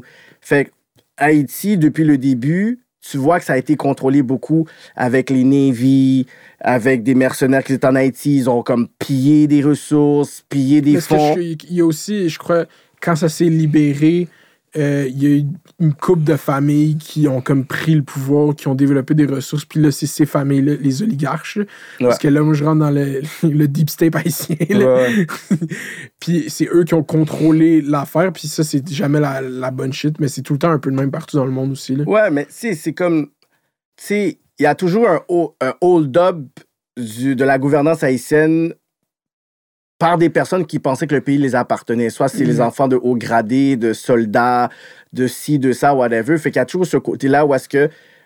Moi, j'ai toujours dit que l'union fait la force a toujours été un dicton qui a été contre l'oppresseur pour pouvoir wipe Haïti, mais ça n'a jamais été un dicton pour construire ensemble. Ça n'a jamais été quelque chose qu'on a pu construire ensemble. Comme les Haïtiens ont jamais ils se sont pas mis ensemble pour construire le pays, mais ils se sont mis ensemble pour défendre le pays. Mm. C'est quand quelqu'un dit, ah, mais tu regarde, yo, les Haïtiens disent, oh, l'union fait la force. Wow, wow, wow. Tu sais très bien que s'il y a quelqu'un qui vient là, qui veut nous tuer, si on se met ensemble, on va les tuer les huit. Mais toi puis moi, ça veut pas dire qu'on peut work ensuite ensemble parce qu'il y a toujours ces divisions-là en Haïti. Tchou, tchou, tchou. Non, le sud, ici, ça, whatever. Fait que vers les années comme peut-être 1800, tu sais, la fin, la fin des années 1800, c'est là qu'il y a eu une vague Mm. justement de tu sais, il y avait l'oppression juive libanais syrien fait que avec la communauté qui on dit les milates parce que ici on dit ah mulat tu peux pas dire ça whatever mais en Haïti c'est une classe sociale les milates tu Mm. comprends? Les descendants des anciens genre esclavagistes et certains esclaves qui ont comme créé certains métis que avec le temps mais ils ont comme eu certains privilèges. Fait quand il y a eu la- la- l'abolition de l'esclavage mais il y a certains métis qui se sont dit comme ça que ben tu sais ces terres là ça, ça nous appartient parce que ça faisait tu sais c'est c'est la c'est la terre de mon père tu sais qui est esclavagiste. Fait qu'il y a eu déjà cette division là pour dire oh là on est tous des haïtiens on n'est pas tous des haïtiens. Fait que déjà là il y avait déjà cette séparation entre les black black et les métis. Mais ensuite quand il y a eu genre justement ces ces migrants qui sont venus là puis que Haïti après les indépendances c'était le word que dès que tu foulais le sol haïtien tu venais haïtien. T'étais libre fait que c'est pour ça qu'il y a des Jamaïcains qui sont venus, beaucoup d'Afro-Américains qui sont été en Haïti, des personnes qui mouraient pour aller à Nanage parce que dès que tu rentrais en Haïti, boum, t'étais libre. Fait que c'était comme le paradis, c'était le Wakanda d'une époque, Haïti. Mais ensuite, il a commencé à avoir justement cette- ces réfugiés-là qui sont venus, mais ils se sont mis ensemble, commencé à faire du commerce, commerce commercial, international, whatever. Puis ils ont commencé à avoir certaines faveurs parce qu'ils sont mélangés avec cette classe euh, sociale milate à un moment donné. Fait qu'à un moment donné, ils ont comme créé, euh, ce- ce- ce- je pourrais dire, ce- cette nouvelle race euh, en Haïti. Et de là, il y a eu des partis politiques qui les ont donné certaines faveurs. Avec l'économie qu'ils avaient, il y avait des, euh, des lois Cool, ouais. pour eux, pour les favoriser, dans le sens que vous nous donnez ci, ça, fait que vous, vous n'allez pas payer des, des taxes douanières, on va vous donner des avantages là-dessus. Ça, ben, on va vous l'acheter à cette affaire-là. Fait, fait qu'il y avait toujours certaines classes qui étaient bourgeoises qui ont commencé à capitaliser sur des partis politiques qui étaient euh, corrompus. Au début, c'était juste des faveurs, mais depuis 2004, 2003, maintenant, c'est comme si eux, ils disent maintenant, le pays est à nous. Mm. C'est-à-dire que maintenant, on fait du trafic d'influence. Ça veut dire que je paye ta campagne. Je, même pas, on finance toutes les campagnes. Puis ensuite, on va dire c'est qui, le- le- qui va être le sénateur, c'est qui qui va être le député, c'est qui qui va faire ci, c'est qui qui va être le chef aussi de la police. Puis ensuite, vous allez devoir suivre ce script-là. Fait que là, il y a beaucoup de familles. Les bijoux, les vorbes, les boulos, les brantes, les meuves. Ça, c'est toutes les familles, justement, les familles puissantes qui mettent le pays, genre, en hold-up, que c'est à nous, là. C'est pas... euh, on se mélange pas avec les Noirs comme Puis ça. eux, tous- leurs enfants sont genre aux États-Unis. Ou sinon, il y a beaucoup d'écoles encore ségrégées. Mm, En- ah. En, Haïti, tu vas avoir des écoles, puis tu vas avoir des, toutes des personnes qui, qui peuvent te rassembler, là, comme ça. Mais des bons gens ici, là. Comme, euh, il y a des personnes, tu sais, j'ai des amis que, tu sais, ils sont comme, on dit, genre, les petits tu tu tu ceux qui parlent comme ça. Est-ce que tu as ta voiture et tout, whatever? Mais eux, c'est des, c'est des bons Haïtiens comme Haïtiens, Haïtiens. C'est juste qu'il y a ces- ces- cette classe-là qui ne veulent pas, comme on dit, gâter la race, puis qui se marient entre eux. Là. Et s'il faudrait, ils vont se marier avec un cousin, une cousine, là, ils vont le faire pour pouvoir préserver peut-être cet héritage-là, mais c'est eux qui font en sorte que. Niveau génétique, c'est pas une bonne idée, là, la diversité génétique. Là, on va bientôt avoir euh, beaucoup de trisomie. Tu comprends? Mais c'est ça, il va y avoir beaucoup de trisomiques dans la C'est bourgeoisie. pas ça que je voulais dire. Je, je, Non. rien contre le- je voulais trouver une condition génétique, puis j'ai juste dit ça. le monde. Mais ouais, c'est. Puis ok, là, il y a beaucoup d'écoles ségrégées là-bas, puis ils, Ouais. ils se repro- ils, ils gardent ça entre eux. ça. Ouais, ils se reproduisent en Ils se reproduisent en eux. Euh, race cabrite, comme on dit. Euh, fait que là, qu'est-ce qui se passe, c'est que. Ils contrôlent les campagnes Oui, électorales. mais ils, ils- ils contrôlent tout. Il y a un problème de surfacturation aussi en Haïti. C'est comme si, bon, au niveau, euh, je sais pas, par exemple, euh, on donne un contrat de route, OK, on va vous donner ci, whatever. Puis là, il faut juste ce travail-là, mais yo, pour faire le reste, ben, il faut faire ça. T'es comme, yo, on t'a donné ci, on t'a donné ça, whatever. Ou euh, on paie une, co- une, euh, compagnie pour l'électricité, on paye tant par mois. Fait qu'en Haïti, c'est le seul endroit qu'on paye une compagnie d'électricité pour qu'on donne pas d'électricité, genre. Mm, c'est Parce ça. que eux, ils veulent avoir ce monopole-là. Fait que Jovenel Moïse, lui, il, il- tu sais, dans le P- euh, PHTK, quand il rentrait dans ce parti-là, lui, c'était quelqu'un qui avait la faveur du peuple. Le monde aimait. Fait qu'il était comme l'outil parfait pour dire, c'est quoi, on va faire une campagne. Martelly l'a mis. Puis ensuite, c'est Martin, c'est le premier ministre? ouais, c'était l'ancien euh, président d'Haïti. Ah, ok. Euh, à l'époque, c'est Laurent Lamotte, que c'est lui qui avait le cash. Fait que c'était le vrai président d'Haïti de sous Martelly, c'était Lamotte. C'était pas, euh, c'était pas Martelly Mm. vraiment. C'est lui qui avait vraiment ce, ce, ce, ce- ce financement pour pouvoir faire toutes les affaires. Fait que, ensuite, quand Jovenel est rentré, lui, il a eu une campagne financée par toutes ces familles bourgeoises-là.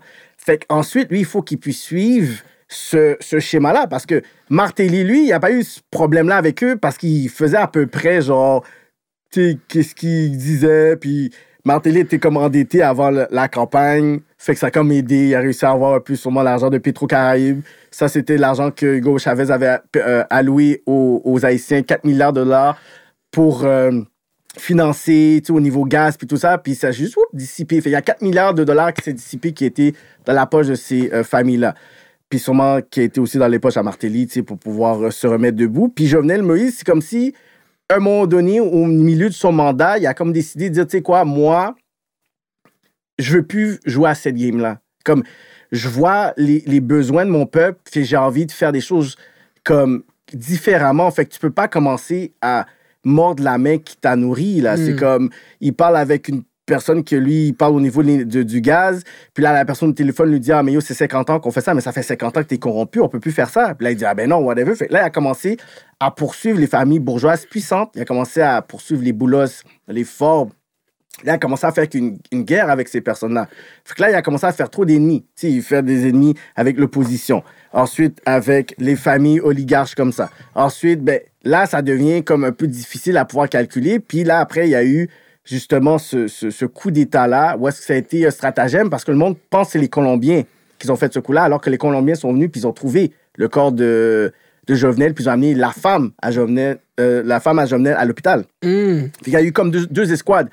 Il y a eu ceux qui savaient c'était quoi le plan, puis ceux qui étaient là pour la sécurité ou peut-être faire OK, mais on, veut- on veut exiler euh, le président, nanana, whatever. Fait que quand ils sont arrivés là, ils disent OK, c'est quoi qui se passe? C'est pour ça qu'après, le monde dit Mais pourquoi qu'on a réussi à trouver des Colombiens aussi facilement qui sont des ex-commandos, des ex-whatever et tout? Parce qu'eux, ils étaient confus. Parce que nous, on avait une mission, on arrive l'autre bord. Fait que là, on est comme perdu parce que on sait que le seul refuge qu'on a, c'était la, la, la maison d'une proche de Jovenel Moïse qui était accessible pour nous. Fait qu'on en trouve plein, on, on en trouve plein là. On en trouve dans la rue. On en trouve qui sont en train de, de bec des enfants pour pouvoir genre les cacher. Faut dire, mais c'est quoi ces mercenaires de merde? Mais les vrais tueurs avaient le temps de bouger, eux. Hum. Fait que ceux qu'on a pris, c'est des personnes qui ont été engagées par une compagnie vénézuélienne pour un travail pour le docteur pasteur en Floride, Emmanuel Sanon, mais que lui est endetté de 400 000 aussi. Fait que même lui a pas les moyens de pouvoir faire tout ce stratagème. Fait qu'il y a deux autres personnes qui sont puissantes, qui sont euh, euh, bien placées, qu'il faut trouver.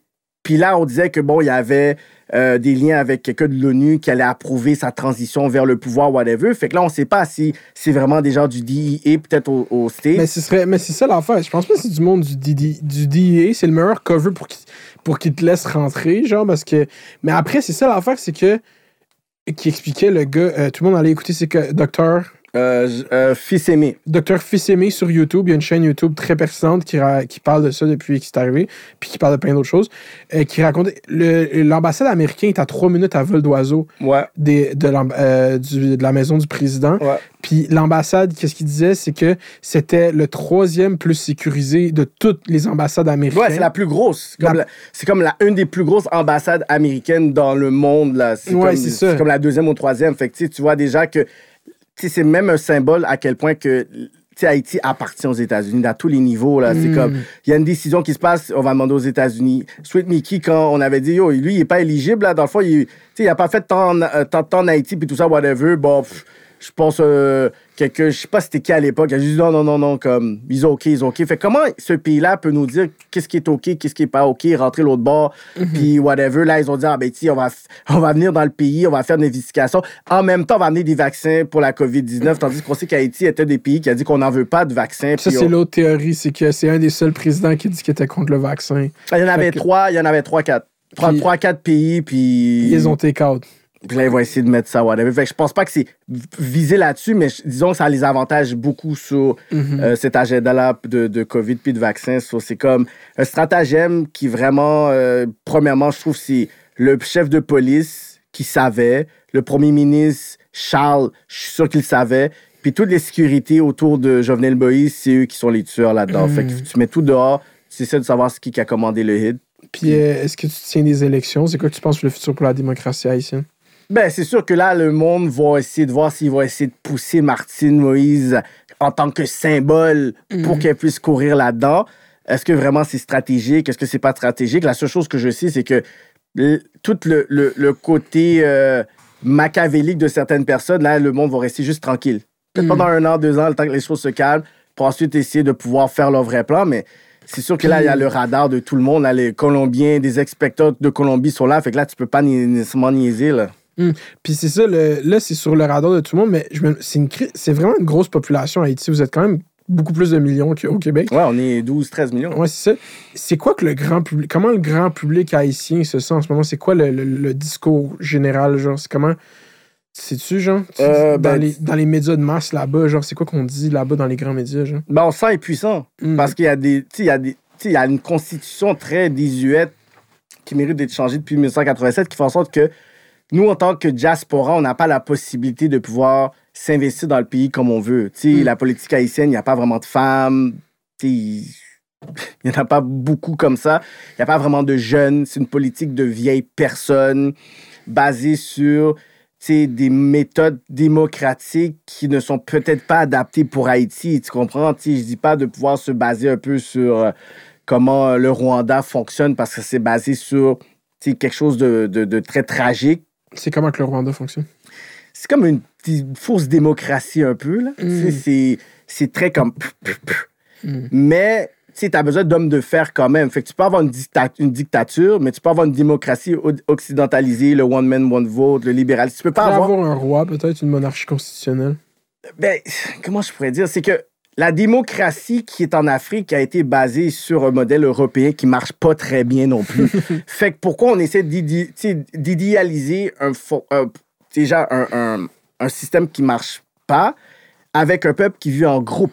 C'est des villages, c'est des groupes, c'est des chefs de village. Fait que tu peux pas décider de pouvoir développer quelque chose qui marche pas, la démocratie, avec une population qui a 80%, 20% fait des élections. Bouh, bouh, bouh. OK, c'est concentré. Ben, il y a un génocide. Tu peux pas nécessairement dire on va faire ça au Soudan, on va mettre ça si on va.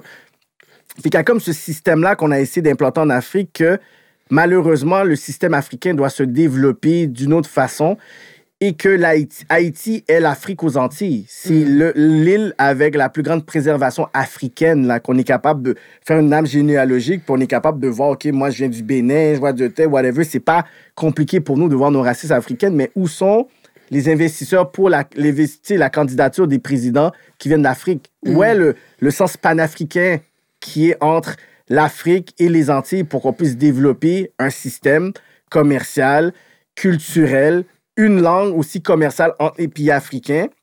Je sais peut-être qu'on pourrait pas être dans la ligue africaine parce qu'on n'est pas sur le sol, malgré qu'il y avait justement cette intention de faire, whatever, but c'est quand même quelque chose qu'on peut essayer de considérer, whatever, pour essayer de, de, de, de, de soulever un peu toute l'oppression que les Noirs ont à travers le monde, parce que tous les Noirs dans chaque pays sont la classe sociale la plus basse. Hmm. Tu vas voir en Colombie, ceux qui sont la surpeuplés dans les prisons.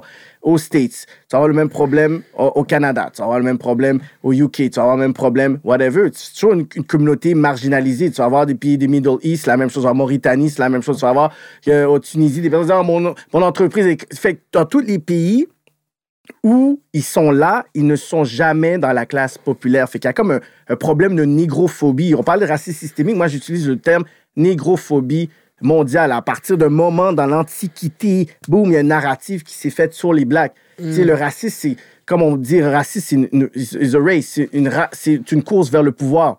Comme pourquoi l'esclavage a commencé à se développer, c'est que tous les pays européens étaient à la conquête de nouvelles richesses. Ils voulaient aller chercher de l'épée, c'est ça, whatever. Fait que c'est une compétition. Nous, on est juste des victimes de la compétition qui se passait entre l'Europe. Ah, ben yo, euh, les Portugais ont ça. Ah, yo, les Espagnols, les Français. Fait eux, ils sont en train de se battre. Ensuite, bon, tu sais, le traité de Berlin, c'est quoi? C'est comme si ce- ils coupaient un gâteau. Ouais, t'as ça.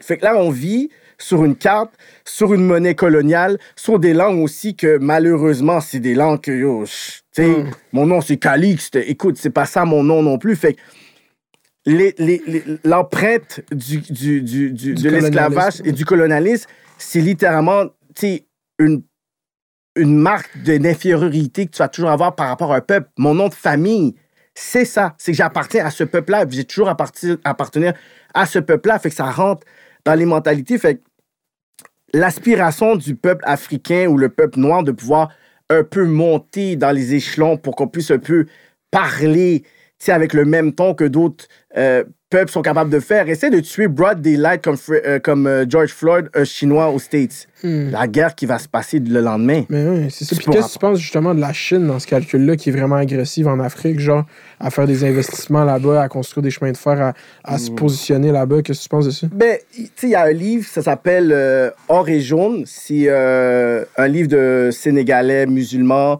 anthropologue, Tidiane Ndiaye. Puis que lui, il dit que à une certaine époque, la Chine voulait embarquer aussi dans la, la part du gâteau de l'Afrique, de la colonisation. Ils avaient le même plan. Ils avaient des bateaux, tout ça, whatever. Mais ensuite, bon, la guerre avec les Mongols et tout ça, puis il y avait beaucoup de choses qu'ils devaient faire de façon régionale qu'ils ont comme laissé. Mais euh, au Madagascar, ils avaient quand même des esclaves. Ça, on n'en parle jamais. Oh my god, je. Tu comprends? Il y avait quand même des esclaves par des Chinois en Madagascar, puis certaines îles, mais ils n'ont pas, ils ont pas pu rentrer dans la grande course impérialiste comme les autres pays, fait qu'ils sont rétractés. Mais là, ils jouent avec cette carte-là. Hmm. On n'est pas comme les Blancs. On n'est pas comme les Européens. On n'est pas comme les Américains.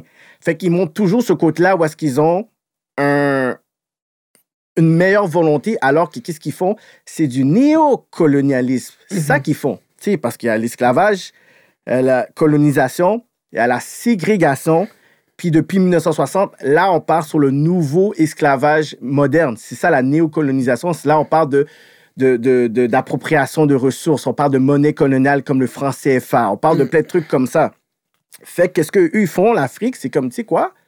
Ben, étant donné que la France va contrôler beaucoup plus l'Afrique de l'Ouest, mais nous, on va prendre beaucoup plus l'Afrique de l'Est. Fait qu'ils font des deals. Ils disent, on va faire des prêts. Puis ça va être...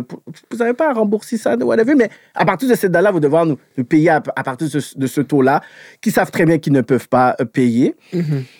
Puis si vous n'arrivez pas, ben tu sais quoi, on va juste prendre ce port-là. On va juste prendre ci. Fait que là, ça, ça a déjà arrivé au Kenya, ils ont déjà pris un port de bateau, ils vont commencer. Fait que eux, leur façon de pouvoir s'installer, c'est de façon monétaire, acheter cette terre-là. Parce qu'ils savent qu'il y a un pro- problème de surpopulation en Chine. Mm. Fait que le déchet... En Inde aussi, maintenant, ils commencent à acheter des terres en Afrique pour faire de la- de l'agriculture. Mhm. Fait que le déchet de la population, c'est l'Afrique.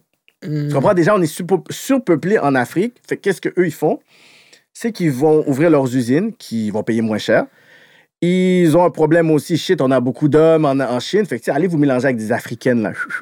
Mais ensuite, Mhm. votre fils va devoir travailler aux intérêts de la Chine. Fait qu'on pense que c'est juste des entreprises privées en Chine qui ont un plan. Mais non, c'est réfléchi, calculé Ben Pékin. oui, non, non, c'est tout. euh, parce que le, le Parti euh, communiste chinois a un plan pour être la première nation au monde en 2049. Oui. Puis une des grosses parties de ce plan-là, c'est la présence en Afrique. C'est Exactement. fondamental. Parce qu'en 2050, je pense, une personne sur quatre va être, je pourrais dire, d'origine africaine ou de descendante africaine. Fait que là, on parle de, de, de du- d'une valeur qui est une valeur en chiffres qui est très considérable. Mhm. Mais maintenant, comment on est capable d'utiliser l'Afrique pour nos biens qui est encore des biens impériaux? Fait qu'il y a un jeu qui joue, un jeu de puissance, un jeu de pouvoir, C'est ça. puis nous, on a encore des papettes là-dedans. On T'sais, a tout perdu quand ils ont tué Kadhafi, bro. ah, mais là, c'est rendu euh, un, un- un- repère pour euh, plein de gros, plein d'affaires et tout. C'est fou, qu'est-ce qui se passe de l'autre bord. Il y a plein de migrants qui sont des esclaves. Il y a ci, il y a Mhm. ça, problème de pauvreté, problème de ci. Si le pays est au dans un chaos, pourquoi? Parce qu'il y a un jeu qui se passe, un jeu de puissance, de domination, puis qu'on n'est pas dans la game. Fait moi, je suis contre la dictature, l'oppression, tout ça. Mais moi, j'aspire que au moins certaines nations africaines se lèvent puis qui veulent jouer là-dedans. Tout le monde est capable d'avoir un, un, une affaire, un missile nucléaire et tout ça. Est-ce que tu veux avoir 3-4 pays africains avoir ça? Non. Parce que Mm. nous, on veut comme, you know what, si on va le développer là-bas, ça va être nos intérêts. Comme la Russie puis le Nigeria, je pense commencer à parler là-dedans, mais s'ils vont développer justement ça au Nigeria, ça va être pour l'intérêt Mhm. du, du Nigeria, dans le sens qu'ils ont des problèmes avec Boko Haram, ils ont des problèmes avec des groupes pour sécuriser leurs frontières. Fait que, qu'on fait un deal, on va sécu- sécuriser votre frontière, on va développer ici, ça, ça, ça, à nos intérêts. Fait que nous, on est encore la bitch de tout le monde. Mm. Yeah. ça, ça sonnait fataliste, c'est-à-dire, ah, shit, yeah. yeah, yeah, mais je suis 100% agree. Yeah, c'est un bon take. Puis là, il y a l'autre euh, l'autre take, c'est que peut-être il se rapprochait de la Russie, Jovenel. C'est pour ça Ouais, que ouais, il, est peut-être passé. C'est tellement fucked up, man, que les États-Unis sont là à faire des moves comme ça encore à ce Ben, jour. moi, je dis, je blâme euh, les Asian Americans qui sont très, très, très implantés aux États-Unis, une très grande communauté, très grande population, mais qu'on joue pas au vrai jeu aussi de quand tu montes, comme il y a certains blacks ici, je suis pas libéral là, nécessairement, mais je vois qu'il y a des personnes qui essaient de rentrer dans la communauté haïtienne, dans certaines sphères pour pouvoir faire changer des choses ou qui s'assoient avec le Black Caucus, qui sont proches du euh, cabinet de, de Trudeau pour proposer des trucs proposer des fêtes nationales comme l'émancipation pour dire, écoute, on a besoin de ci, voici les besoins des communautés noires par rapport à la COVID. Ils ont des Zooms avec des personnes comme le ministre de la Culture, ministre des Entreprises, ministre Ing, euh, Mélanie Joly, euh, que ce soit Rachel Ben Dayan qui sont là, puis ils veulent écouter parce qu'ils sont comme, OK, we know that there's this thing, puis whatever. Fait qu'on a quand même un gouvernement qui nous écoute.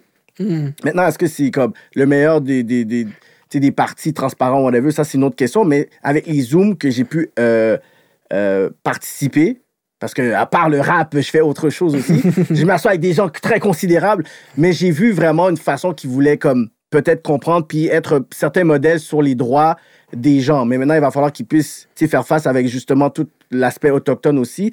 Mais au niveau des, de la communauté noire, il y a une conversation qui est en train de se faire qui est beaucoup plus valorisante. Aux États-Unis, il faut qu'on arrête de vouloir être la biche des démocrates. Là. Il faut essayer de pouvoir se mettre dans une certaine position, sachant très bien que les États-Unis, ont la même mise sur Haïti. Il faut qu'il y ait des personnes qui se lèvent l'autre bord puis sont capables de pouvoir faire cette pression-là. Parce que oui, au Canada, on va essayer de faire quelques affaires, mais je crois beaucoup plus que c'est à partir des États-Unis qu'on va être capable de faire quelque chose. Parce que changer Haïti à partir d'Haïti, c'est un suicide collectif.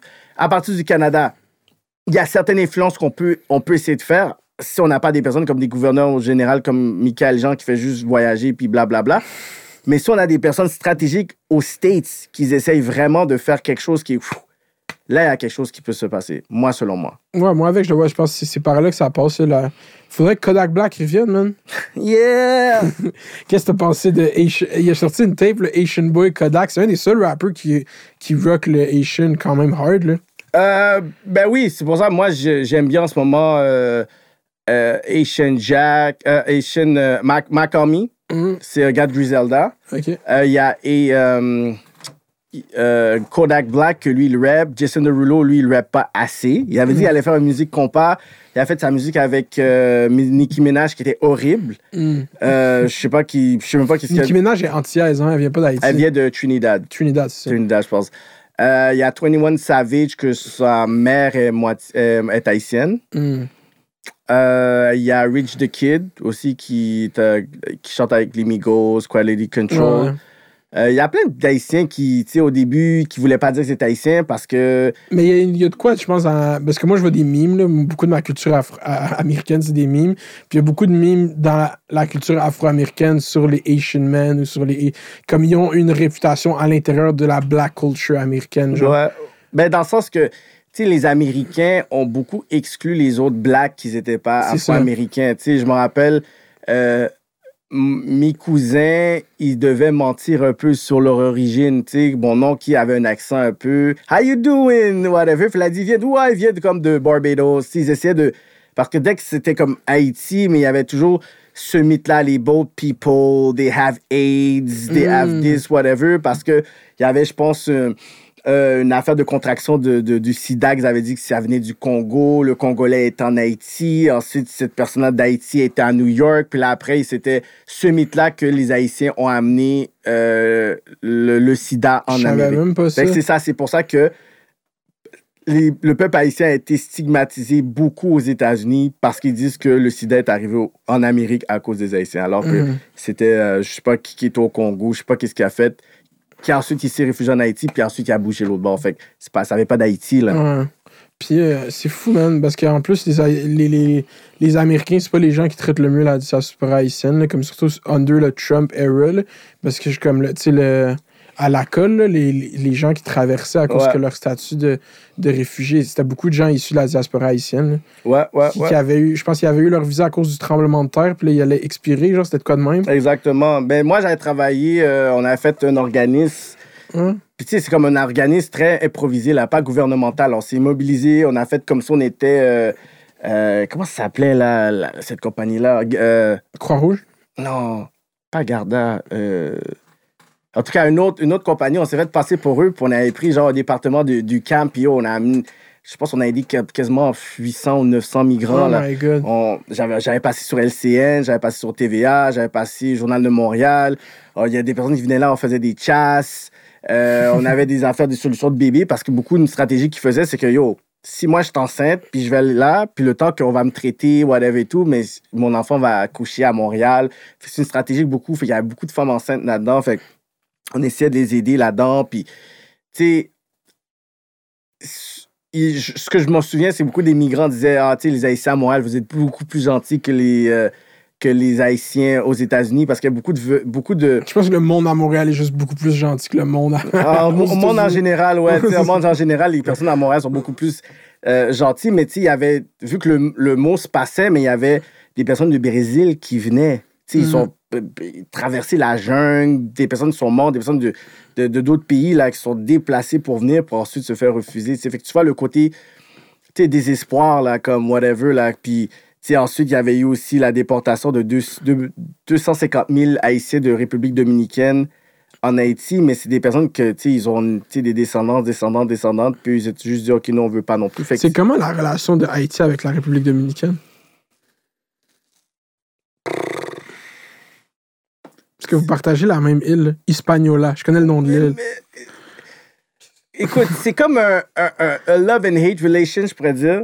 Tu comprends? C'est que je peux comprendre pourquoi les Dominicains, à un certain moment, peuvent être fâchés avec Haïti, puis je peux comprendre pourquoi Haïti, maintenant, se sente comme ça avec la République dominicaine. Fait que, il faut qu'il y ait une réconciliation vraiment, genre, entre ces deux peuples-là. Tu sais, je peux pas vraiment euh, dire que, tu sais, j'ai assez d'animosité à Montréal. On est à Montréal. Fait que c'est pas le même contexte culturel. Quand Haïti, quand t'es en République dominicaine, moi, je suis un Haïtien, ils me voient comme un Canadien. Mm. Fait que je vais pas être traité comme un Haïtien, l'autre bord. Fait que, tu sais, à ce côté-là, où est-ce que, tu sais, eux, ils veulent avoir un certain standard qui veut se, se, se- se di- dissocier d'Haïti. Tu fais juste survoler Haïti, puis tu es devant la République dominicaine, tu penses que c'est deux pays qui sont complètement différents. L'autre, c'est Mm. plein de feuillage, rempli, tout ça. Tu vas devant Haïti, tu vois qu'il Mais c'est ça que mon père qui m'avait expliqué ça quand j'étais jeune, Ouais. je me rappelle. Qu'est-ce qu'ils ont fait? Ils ont fait des coupes à blanc, hein, ils ont juste coupé toutes les arbres Ouais, problème, ouais, problème de, de bois pour je sais pas trop quoi, pour peut-être à cause qu'il n'y a pas beaucoup d'énergie, je sais pas, whatever, mais tu vois qu'il n'y a pas de bois. problème de bois, là. Ouais, c'est ça, mais ils ont tout coupé, genre, c'est fucked up, ils ont rien replanté. Tu sais, d'habitude, quand tu coupes des arbres, t'en replantes, puis Ouais. il y en a plus tard. Non, il y en a plus. Il y a plein de. Dans le sens que, tu sais, quand on parle de problème d'Haïti, c'est pas que c'est un problème en Haïti, c'est les problèmes que la bourgeoisie ont fait en sorte que ça se développe pas. Parce que le problème d'Haïti n'est pas plus compliqué que ça. Mais quand il y a juste des personnes qui disent non, on, on, non, on donne pas ça, non, on donne pas ça, on donne pas ça, non, on veut pas ça, on veut pas ça. Juste avec la diaspora haïtienne, on aurait pu développer tellement le pays. Mm. Tu des diasporas ici en France. Ben, c'est ça qui se passe avec même au Maroc. Tu sais, moi, mon père, toute sa génération. Je viens d'un petit village berbère, genre presque pas plus que 10 000 habitants. Puis c'était.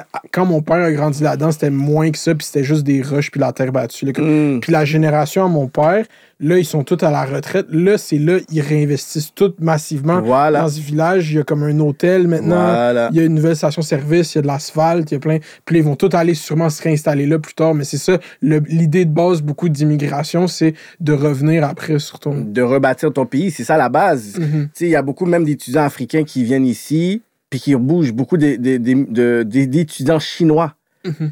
Qui ont tellement des promesses qu'ils reçoivent de leur gouvernement qu'ils viennent ici, puis ils restent même pas. Tandis que nous, quand on est venu ici, on est venu comme des exils, pas comme des immigrants. Il y a des personnes qui sont venues, puis ils sont venus avec un certain, tu vas voir, je sais pas, je sais pas, une la communauté libanaise ou vietnamienne qui sont venus, mais ils sont comme venus avec un certain système qui fait en sorte, que comme ils ont développé des commerces, des, des quartiers, puis il y a comme un système. Nous, on est venus comme des exils. Mhm. Puis on s'est dit, on, on va jamais revenir dans ce pays corrompu, sur la dictature, whatever. Fait on a essayé de freestyle un peu, on a essayé de s'intégrer, on a essayé de faire ça. Fait c'est beaucoup plus depuis 2017 que le discours de l'entrepreneuriat, puis le, je pourrais dire le, revival of the black euh, unification est revenu. Parce que c'est beaucoup ce message-là qu'on entend beaucoup dans, euh, chez les Afro-Américains, la communauté en France aussi, whatever. Fait c'est comme un, un- une naissance de ce mouvement-là qui est revenu, euh, euh, whatever. But on n'a pas décidé de pouvoir bâtir quelque chose pour, pas pour séparer du système, mais pouvoir créer des opportunités pour nous. Parce que, tu sais, en tant que communauté, ben, il faut que tu puisses, you know, t- t'entraider, whatever. Mais ensuite, beaucoup de personnes ont essayé d'investir après en Haïti, puis ils ont essayé d'engager des gens, ils ont volé leur shit. Ils ont essayé de, louer des maisons, acheter des maisons, puis il y a des vagabonds qui rentrent dans la maison dévalisent tout, faites une pancarte pour dire si vous voulez, vous, si vous voulez retourner, whatever, vous devez nous donner ça, whatever. Des personnes qui vont l'autre bord, kidnapping. Fait la- l'aspect diaspora qui voulait réinvestir en Haïti, c'est pas possible. Fait que la seule façon maintenant que tu peux aider Haïti quand tu es une diaspora, c'est envoyer de l'argent. Ou Mm. transfer de l'argent. Ou envoyer des vêtements, puis encore là, on sait même pas si ça va se rendre. Mhm. So, c'est ça qui, qui, qui est dommage, qui fait en sorte que Haïti peut pas se développer parce qu'il y a beaucoup de Québécois qui vont dire Ouais, mais tu sais, on a donné pour Haïti, Haïti, Haïti. Ouais, mais t'as donné à, à qui? Un organisme, on organise par qui? L'argent a été où? Ben, c'est ça. Il était à la Croix-Rouge, puis tout cet argent-là. Même les Clinton aussi ont eu plein de bif à cause de ça. Ben oui. de la, la fondation Clinton puis Ben en oui. Haïti. Puis euh, c'est ça, je pense qu'il y a beaucoup de savior complexes. Il y a beaucoup de gens qui pensent que. J'imagine que même au sein du monde, de, de la, il y a beaucoup de gens, je pense, qu'à un moment, qui étaient comme non, moi, je vais être la personne qui va redresser Haïti. Fait que là, tout le pouvoir m'est dû à, à moi maintenant. Puis là, ça fait que ça instabilise tout plus. Ouais, mais je, je comprends pas d'où vient ce complexe-là de ça doit venir de moi. Là. C'est Mm. un pays qui appartient.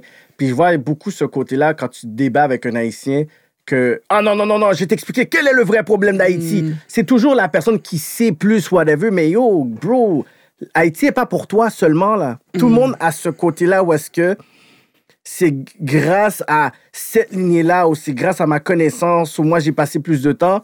Tandis que à la fin de la journée, Haïti est en train de souffrir. Des personnes ne mangent pas, le seuil de pauvreté est haut. On n'a même pas. la- la- la- c'est comme niveau euh, scolaire, au niveau des, des trucs de base, des services que tu veux essayer de contacter, même ça marche pas. Fait que dans ma tête, je suis comme, mais yo, comme. C'est pas ça le fucking. Le, le- le- le- la fucking priorité. La première priorité, c'est que ces familles-là, qui contrôlent le pays, qui sont tellement puissants apparemment, il faut que ça puisse cesser pour qu'on puisse être capable au moins d'avoir des services de Hmm. base. Puis, si, puis l'autre affaire, c'est si la communauté internationale est autant intéressée à ce pays, c'est qu'il y a quelque chose dans ce pays qui vaut quelque chose. Ça, c'est l'autre affaire. Pourquoi qu'on care autant? C'est ça. quoi? C'est quoi qu'il y a en Haïti comme ça, là, une, une petite île où est-ce qu'il y a 12 millions de personnes? C'est quoi qu'il y a vraiment de, de, de si euh, important? S'il n'y a rien d'important comme ça, il y a quelque chose qu'on n'a pas compris qu'Haïti a. C'est la fontaine de jouvence, peut-être. Probablement, c'est Ils ont la... envoyé Kanye là-bas. Kanye est allé en Haïti, il a never look better après. Ben oui, il a fait 7 milliards de dollars. Il est venu riche après. tu sais? Tu comprends? Il y a quelque chose qui se passe en Haïti qu'on nous dit pas, man. Fuck! Pour vrai, moi, je pense que c'est le shit. Mais ouais, non, c'est Euh, mais dommage, pour vrai, il y a beaucoup de gens qui talk le talk, kéké. Puis toi, tu talk le talk, mais tu walk le walk. Ouais. Puis j'ai beaucoup de respect pour les gens qui walk le walk. Merci beaucoup d'être venu ici. Moi, je pense qu'on a rap. Ça fait deux heures qu'on parle. Ah ouais, OK. Yeah. Si on peut aller à un autre mal. mais on peut. Moi, je suis un grand fan de rap politique. J'ai tout le temps été un fan de rap politique. Vous m'avez invité, mais j'ai pris trois jours à répondre à Cyrano. Je pense qu'il n'a pas aimé ça. Ouais, pas aimé ça, t'as bloqué, je pense. Si- Yo, je te, je te jure, je savais pas c'était Cyrano. De un, j'écoutais rap politique, je connaissais pas vos noms quand il m'a écrit lui. Puis là, il je voyais ça, puis j'ai juste comme, je reçois des DM, puis mon problème, c'est que je le vois, puis là, je suis comme, ok, je vais répondre, puis là, après, j'oublie, puis là, je recheck, puis là, c'est un autre DM qui est là, c'est plus, il y a d'autres. Fait que là, je suis comme, yo, là, j'ai oublié, puis là, trois jours plus tard, je réponds, yo, je suis fucking down, Cyrano, il m'a jamais répondu. Ouais, ouais, il a été offusqué, man. Oh my god, je suis content que ce soit on record. Je savais. Cyrano, c'est un boy sensible. Je sais qu'il est sensible. Non, mais je dis ça comme ça, peut-être c'est vraiment ça. S'il t'a- s'il a vu le message, il a fait de vue, t'as pas répondu, peut-être il a dit, aïe, yo, il a pris ses pauses, là. Ouais, j'ai pris, Straight up. une- j'ai pris peut-être une semaine à répondre, mais genre, j'ai comme, j'ai pas, vu- j'ai pas, c'est sorti de ma tête, man. Puis en même temps, j'étais gêné d'aller à la politique. Hey, Oh, c'était, wow. c'était un an, c'était un an, quelque J'étais comme, qu'est-ce que je vais faire moi à la rap politique? Ouais. Là, je me sentirais plus à l'aise d'aller puis talk tout mon shit. Ouais. Mais à ce moment-là, j'étais plus comme dans mon grind type shit, genre. Ouais. Fait que j'étais comme, j'ai rien à T'étais dire. pas prêt encore psychologiquement pour les fans de rap politique. Déjà, quand on, évite des gens qui sont comme en dehors du hip-hop traditionnel, même les chanteuses R&B au début, c'est qui ça? Euh. C'est qui ça? On avait été, on a invité Kairi, whatever. Kairi il s'est fait, fait, fait- ouais, mais s'est j'ai- fait j'ai- ramasser. J'ai, j'ai aidé à ce qu'il se fasse ramasser. Moi puis mes fans, on n'aime pas arrive. Ah, ok, fait, que- ok, ok, fait que t'as aidé là-dedans, ok. C'est bon, vous avez ça en record, là. Oh, non, non, j'ai commenté, là. Tu vois, on dit on record. J'ai commenté. Non, mais Carrie, c'est all love. C'est pas vrai, c'est pas all love. Oh, shit. non, mais ils ont pas aimé ça, mais moi, je, quand j'étais allé à podcast, les fans de podcast qui étaient comme Ah, c'est le fun qu'il soit là, il aime le rap, il connaît le rap. Je- genre, j'irais, puis je, je voudrais juste parler de rap. Mhm. Je ferais pas exprès pour pas frustrer les gens. Parce que je parle de rap sur YouTube quand même. Ouais, ouais, des reactions, euh, vidéos. ouais, c'est ça. Fait que genre, je pourrais juste parler de rap, mon histoire à moi, mais genre, j'essaierais tout le temps de ramener ça, ça au rap, rap, ouais. game pour pas frustrer les gens. Ouais, non, non, les gens, ils l'ont ramassé, là. Ouais. Au début, mais là, ça a été- au début, les dislikes, c'était rough, man. Mais Ouais. là, moi, j'ai pas de dislikes. Tu vois, j'ai pas de dislikes. Je suis pas méchant. J'ai même pas mis de dislikes. J'aurais pu mettre un pouce en bas, je l'ai pas fait. Ben, les dislikes, moi, pour moi, là, pff. Ok. Moi, yeah, je te file. Mais yeah, man, merci. Puis merci à tout ce que tu fais. Puis euh, continue. Puis euh, j'ai hâte qu'il y ait une grosse chaîne de radio. Puis que genre, tu fasses le matin, que je fasse l'après-midi. Ah ouais? a décidé ça. Moi, je suis pas un gars qui se lève tôt comme ça, là. Ah ouais, je faire. Moi, je me lève tôt. Je peux faire le Ah matin. ouais? Ben, je me lève tôt, mais j'aime pas être euh, compagnie de gens. euh, Ah, le-. J'ai pas envie de socialiser avec toi. comme, comme appelle-moi pas pour un déjeuner, là. Comme, appelle-moi pour un brunch ou quelque chose. Moi, le matin, je suis comme, yo, get the fuck out, là, tu sais. Yeah, tu moi, avec le matin. Moi, je me réveille tôt. Mais non, j'ai pas de grumpy euh, in the morning. Fait que je peux faire, je peux faire le matin. Tu sais, qu'est-ce qui est plate avec la radio le matin? J'ai analysé ça l'autre fois. C'est que le matin, il y a plus de colère. Genre, quand tu parles avec le monde qui vont travailler, faut que tu sois comme, bon, ben, le ministre, il a pas fait ça aujourd'hui, puis ça, ça se passe aujourd'hui, puis ça, ça. Puis l'après-midi, c'est plus comme, ah, tu Oh. rentres chez vous, c'est chill. C'est ça, l'autre, il est pogné dans le trafic. Ouais, c'est tu ça. Il est ah, tabarnak, quoi, neveu, là. Ouais, ouais, Je sais pas, la radio, c'est. T'aimerais-tu ça faire la radio un jour? Ça dépend. Moi, c'est toujours ça dépend. Ça dépend du format. Il n'y a pas quelque chose que je voudrais pas faire, mais ça dépend toujours du format. Là. Tu sais, là, Mhm. bon, avec la politique, tu as le format podcast, Spotify. Là, fait que c'est comme la chose la plus proche que je touche, mais sinon, Non, mais une- t'es t'es charismatique, genre, t'es bon pour parler à micro, genre. Tu, peux, tu pourrais parler devant un micro professionnellement. Mais la question, c'est où? C'est ça la vraie fucking question tout le temps, man. C'est toujours ça. C'est toujours. Je peux faire plein de trucs, mais ça dépend où. Si c'est vraiment une niaiserie qu'on me donne euh, 15 minutes à faire le clown, je suis comme, yo, fuck you, te donne ça, je m'en fous. Tu sais, tu peux- Moi, je suis très fa- difficile à acheter. Mm. C'est ça la différence entre moi et Cyrano. Cyrano. T'as de la Cyrano, bouffe. tu un petit bag. Ah ouais, un petit peu de bouffe puis des woods. Ouais, bouffe wood puis 150 pièces. Yo, moi je suis Dan, yo. C'est peut-être Kiki qui va pas vouloir. Non, moi je peux pas. Ah yo, Kiki de ta. Ah ouais, vous avez animé les shows de, de, de, de Soulja euh, à l'Olympia. C'était, non, c'était-tu à l'Olympia? Non, c'était pas Non, c'était au MTLUS. Au MTLUS. On avait, Télu- on avait Tizo Raccoon. Hmm. On avait Calamine, Aïcha. On avait euh, Maki Lavender, Salimo puis Adamo. C'était comment les shows? Euh, c'était nice, mais c'est fucking bizarre de voir une foule assise dans un show hip-hop. Hmm. Tu sais, parce que là, c'était vraiment genre. C'était pas zone verte. Ils pouvaient pas être debout du tout, du tout? Non, non, non. Ils étaient assis par deux. Fait que c'était comme fucking bizarre. Euh, puis moi, puis Cyrano, tu sais, on a.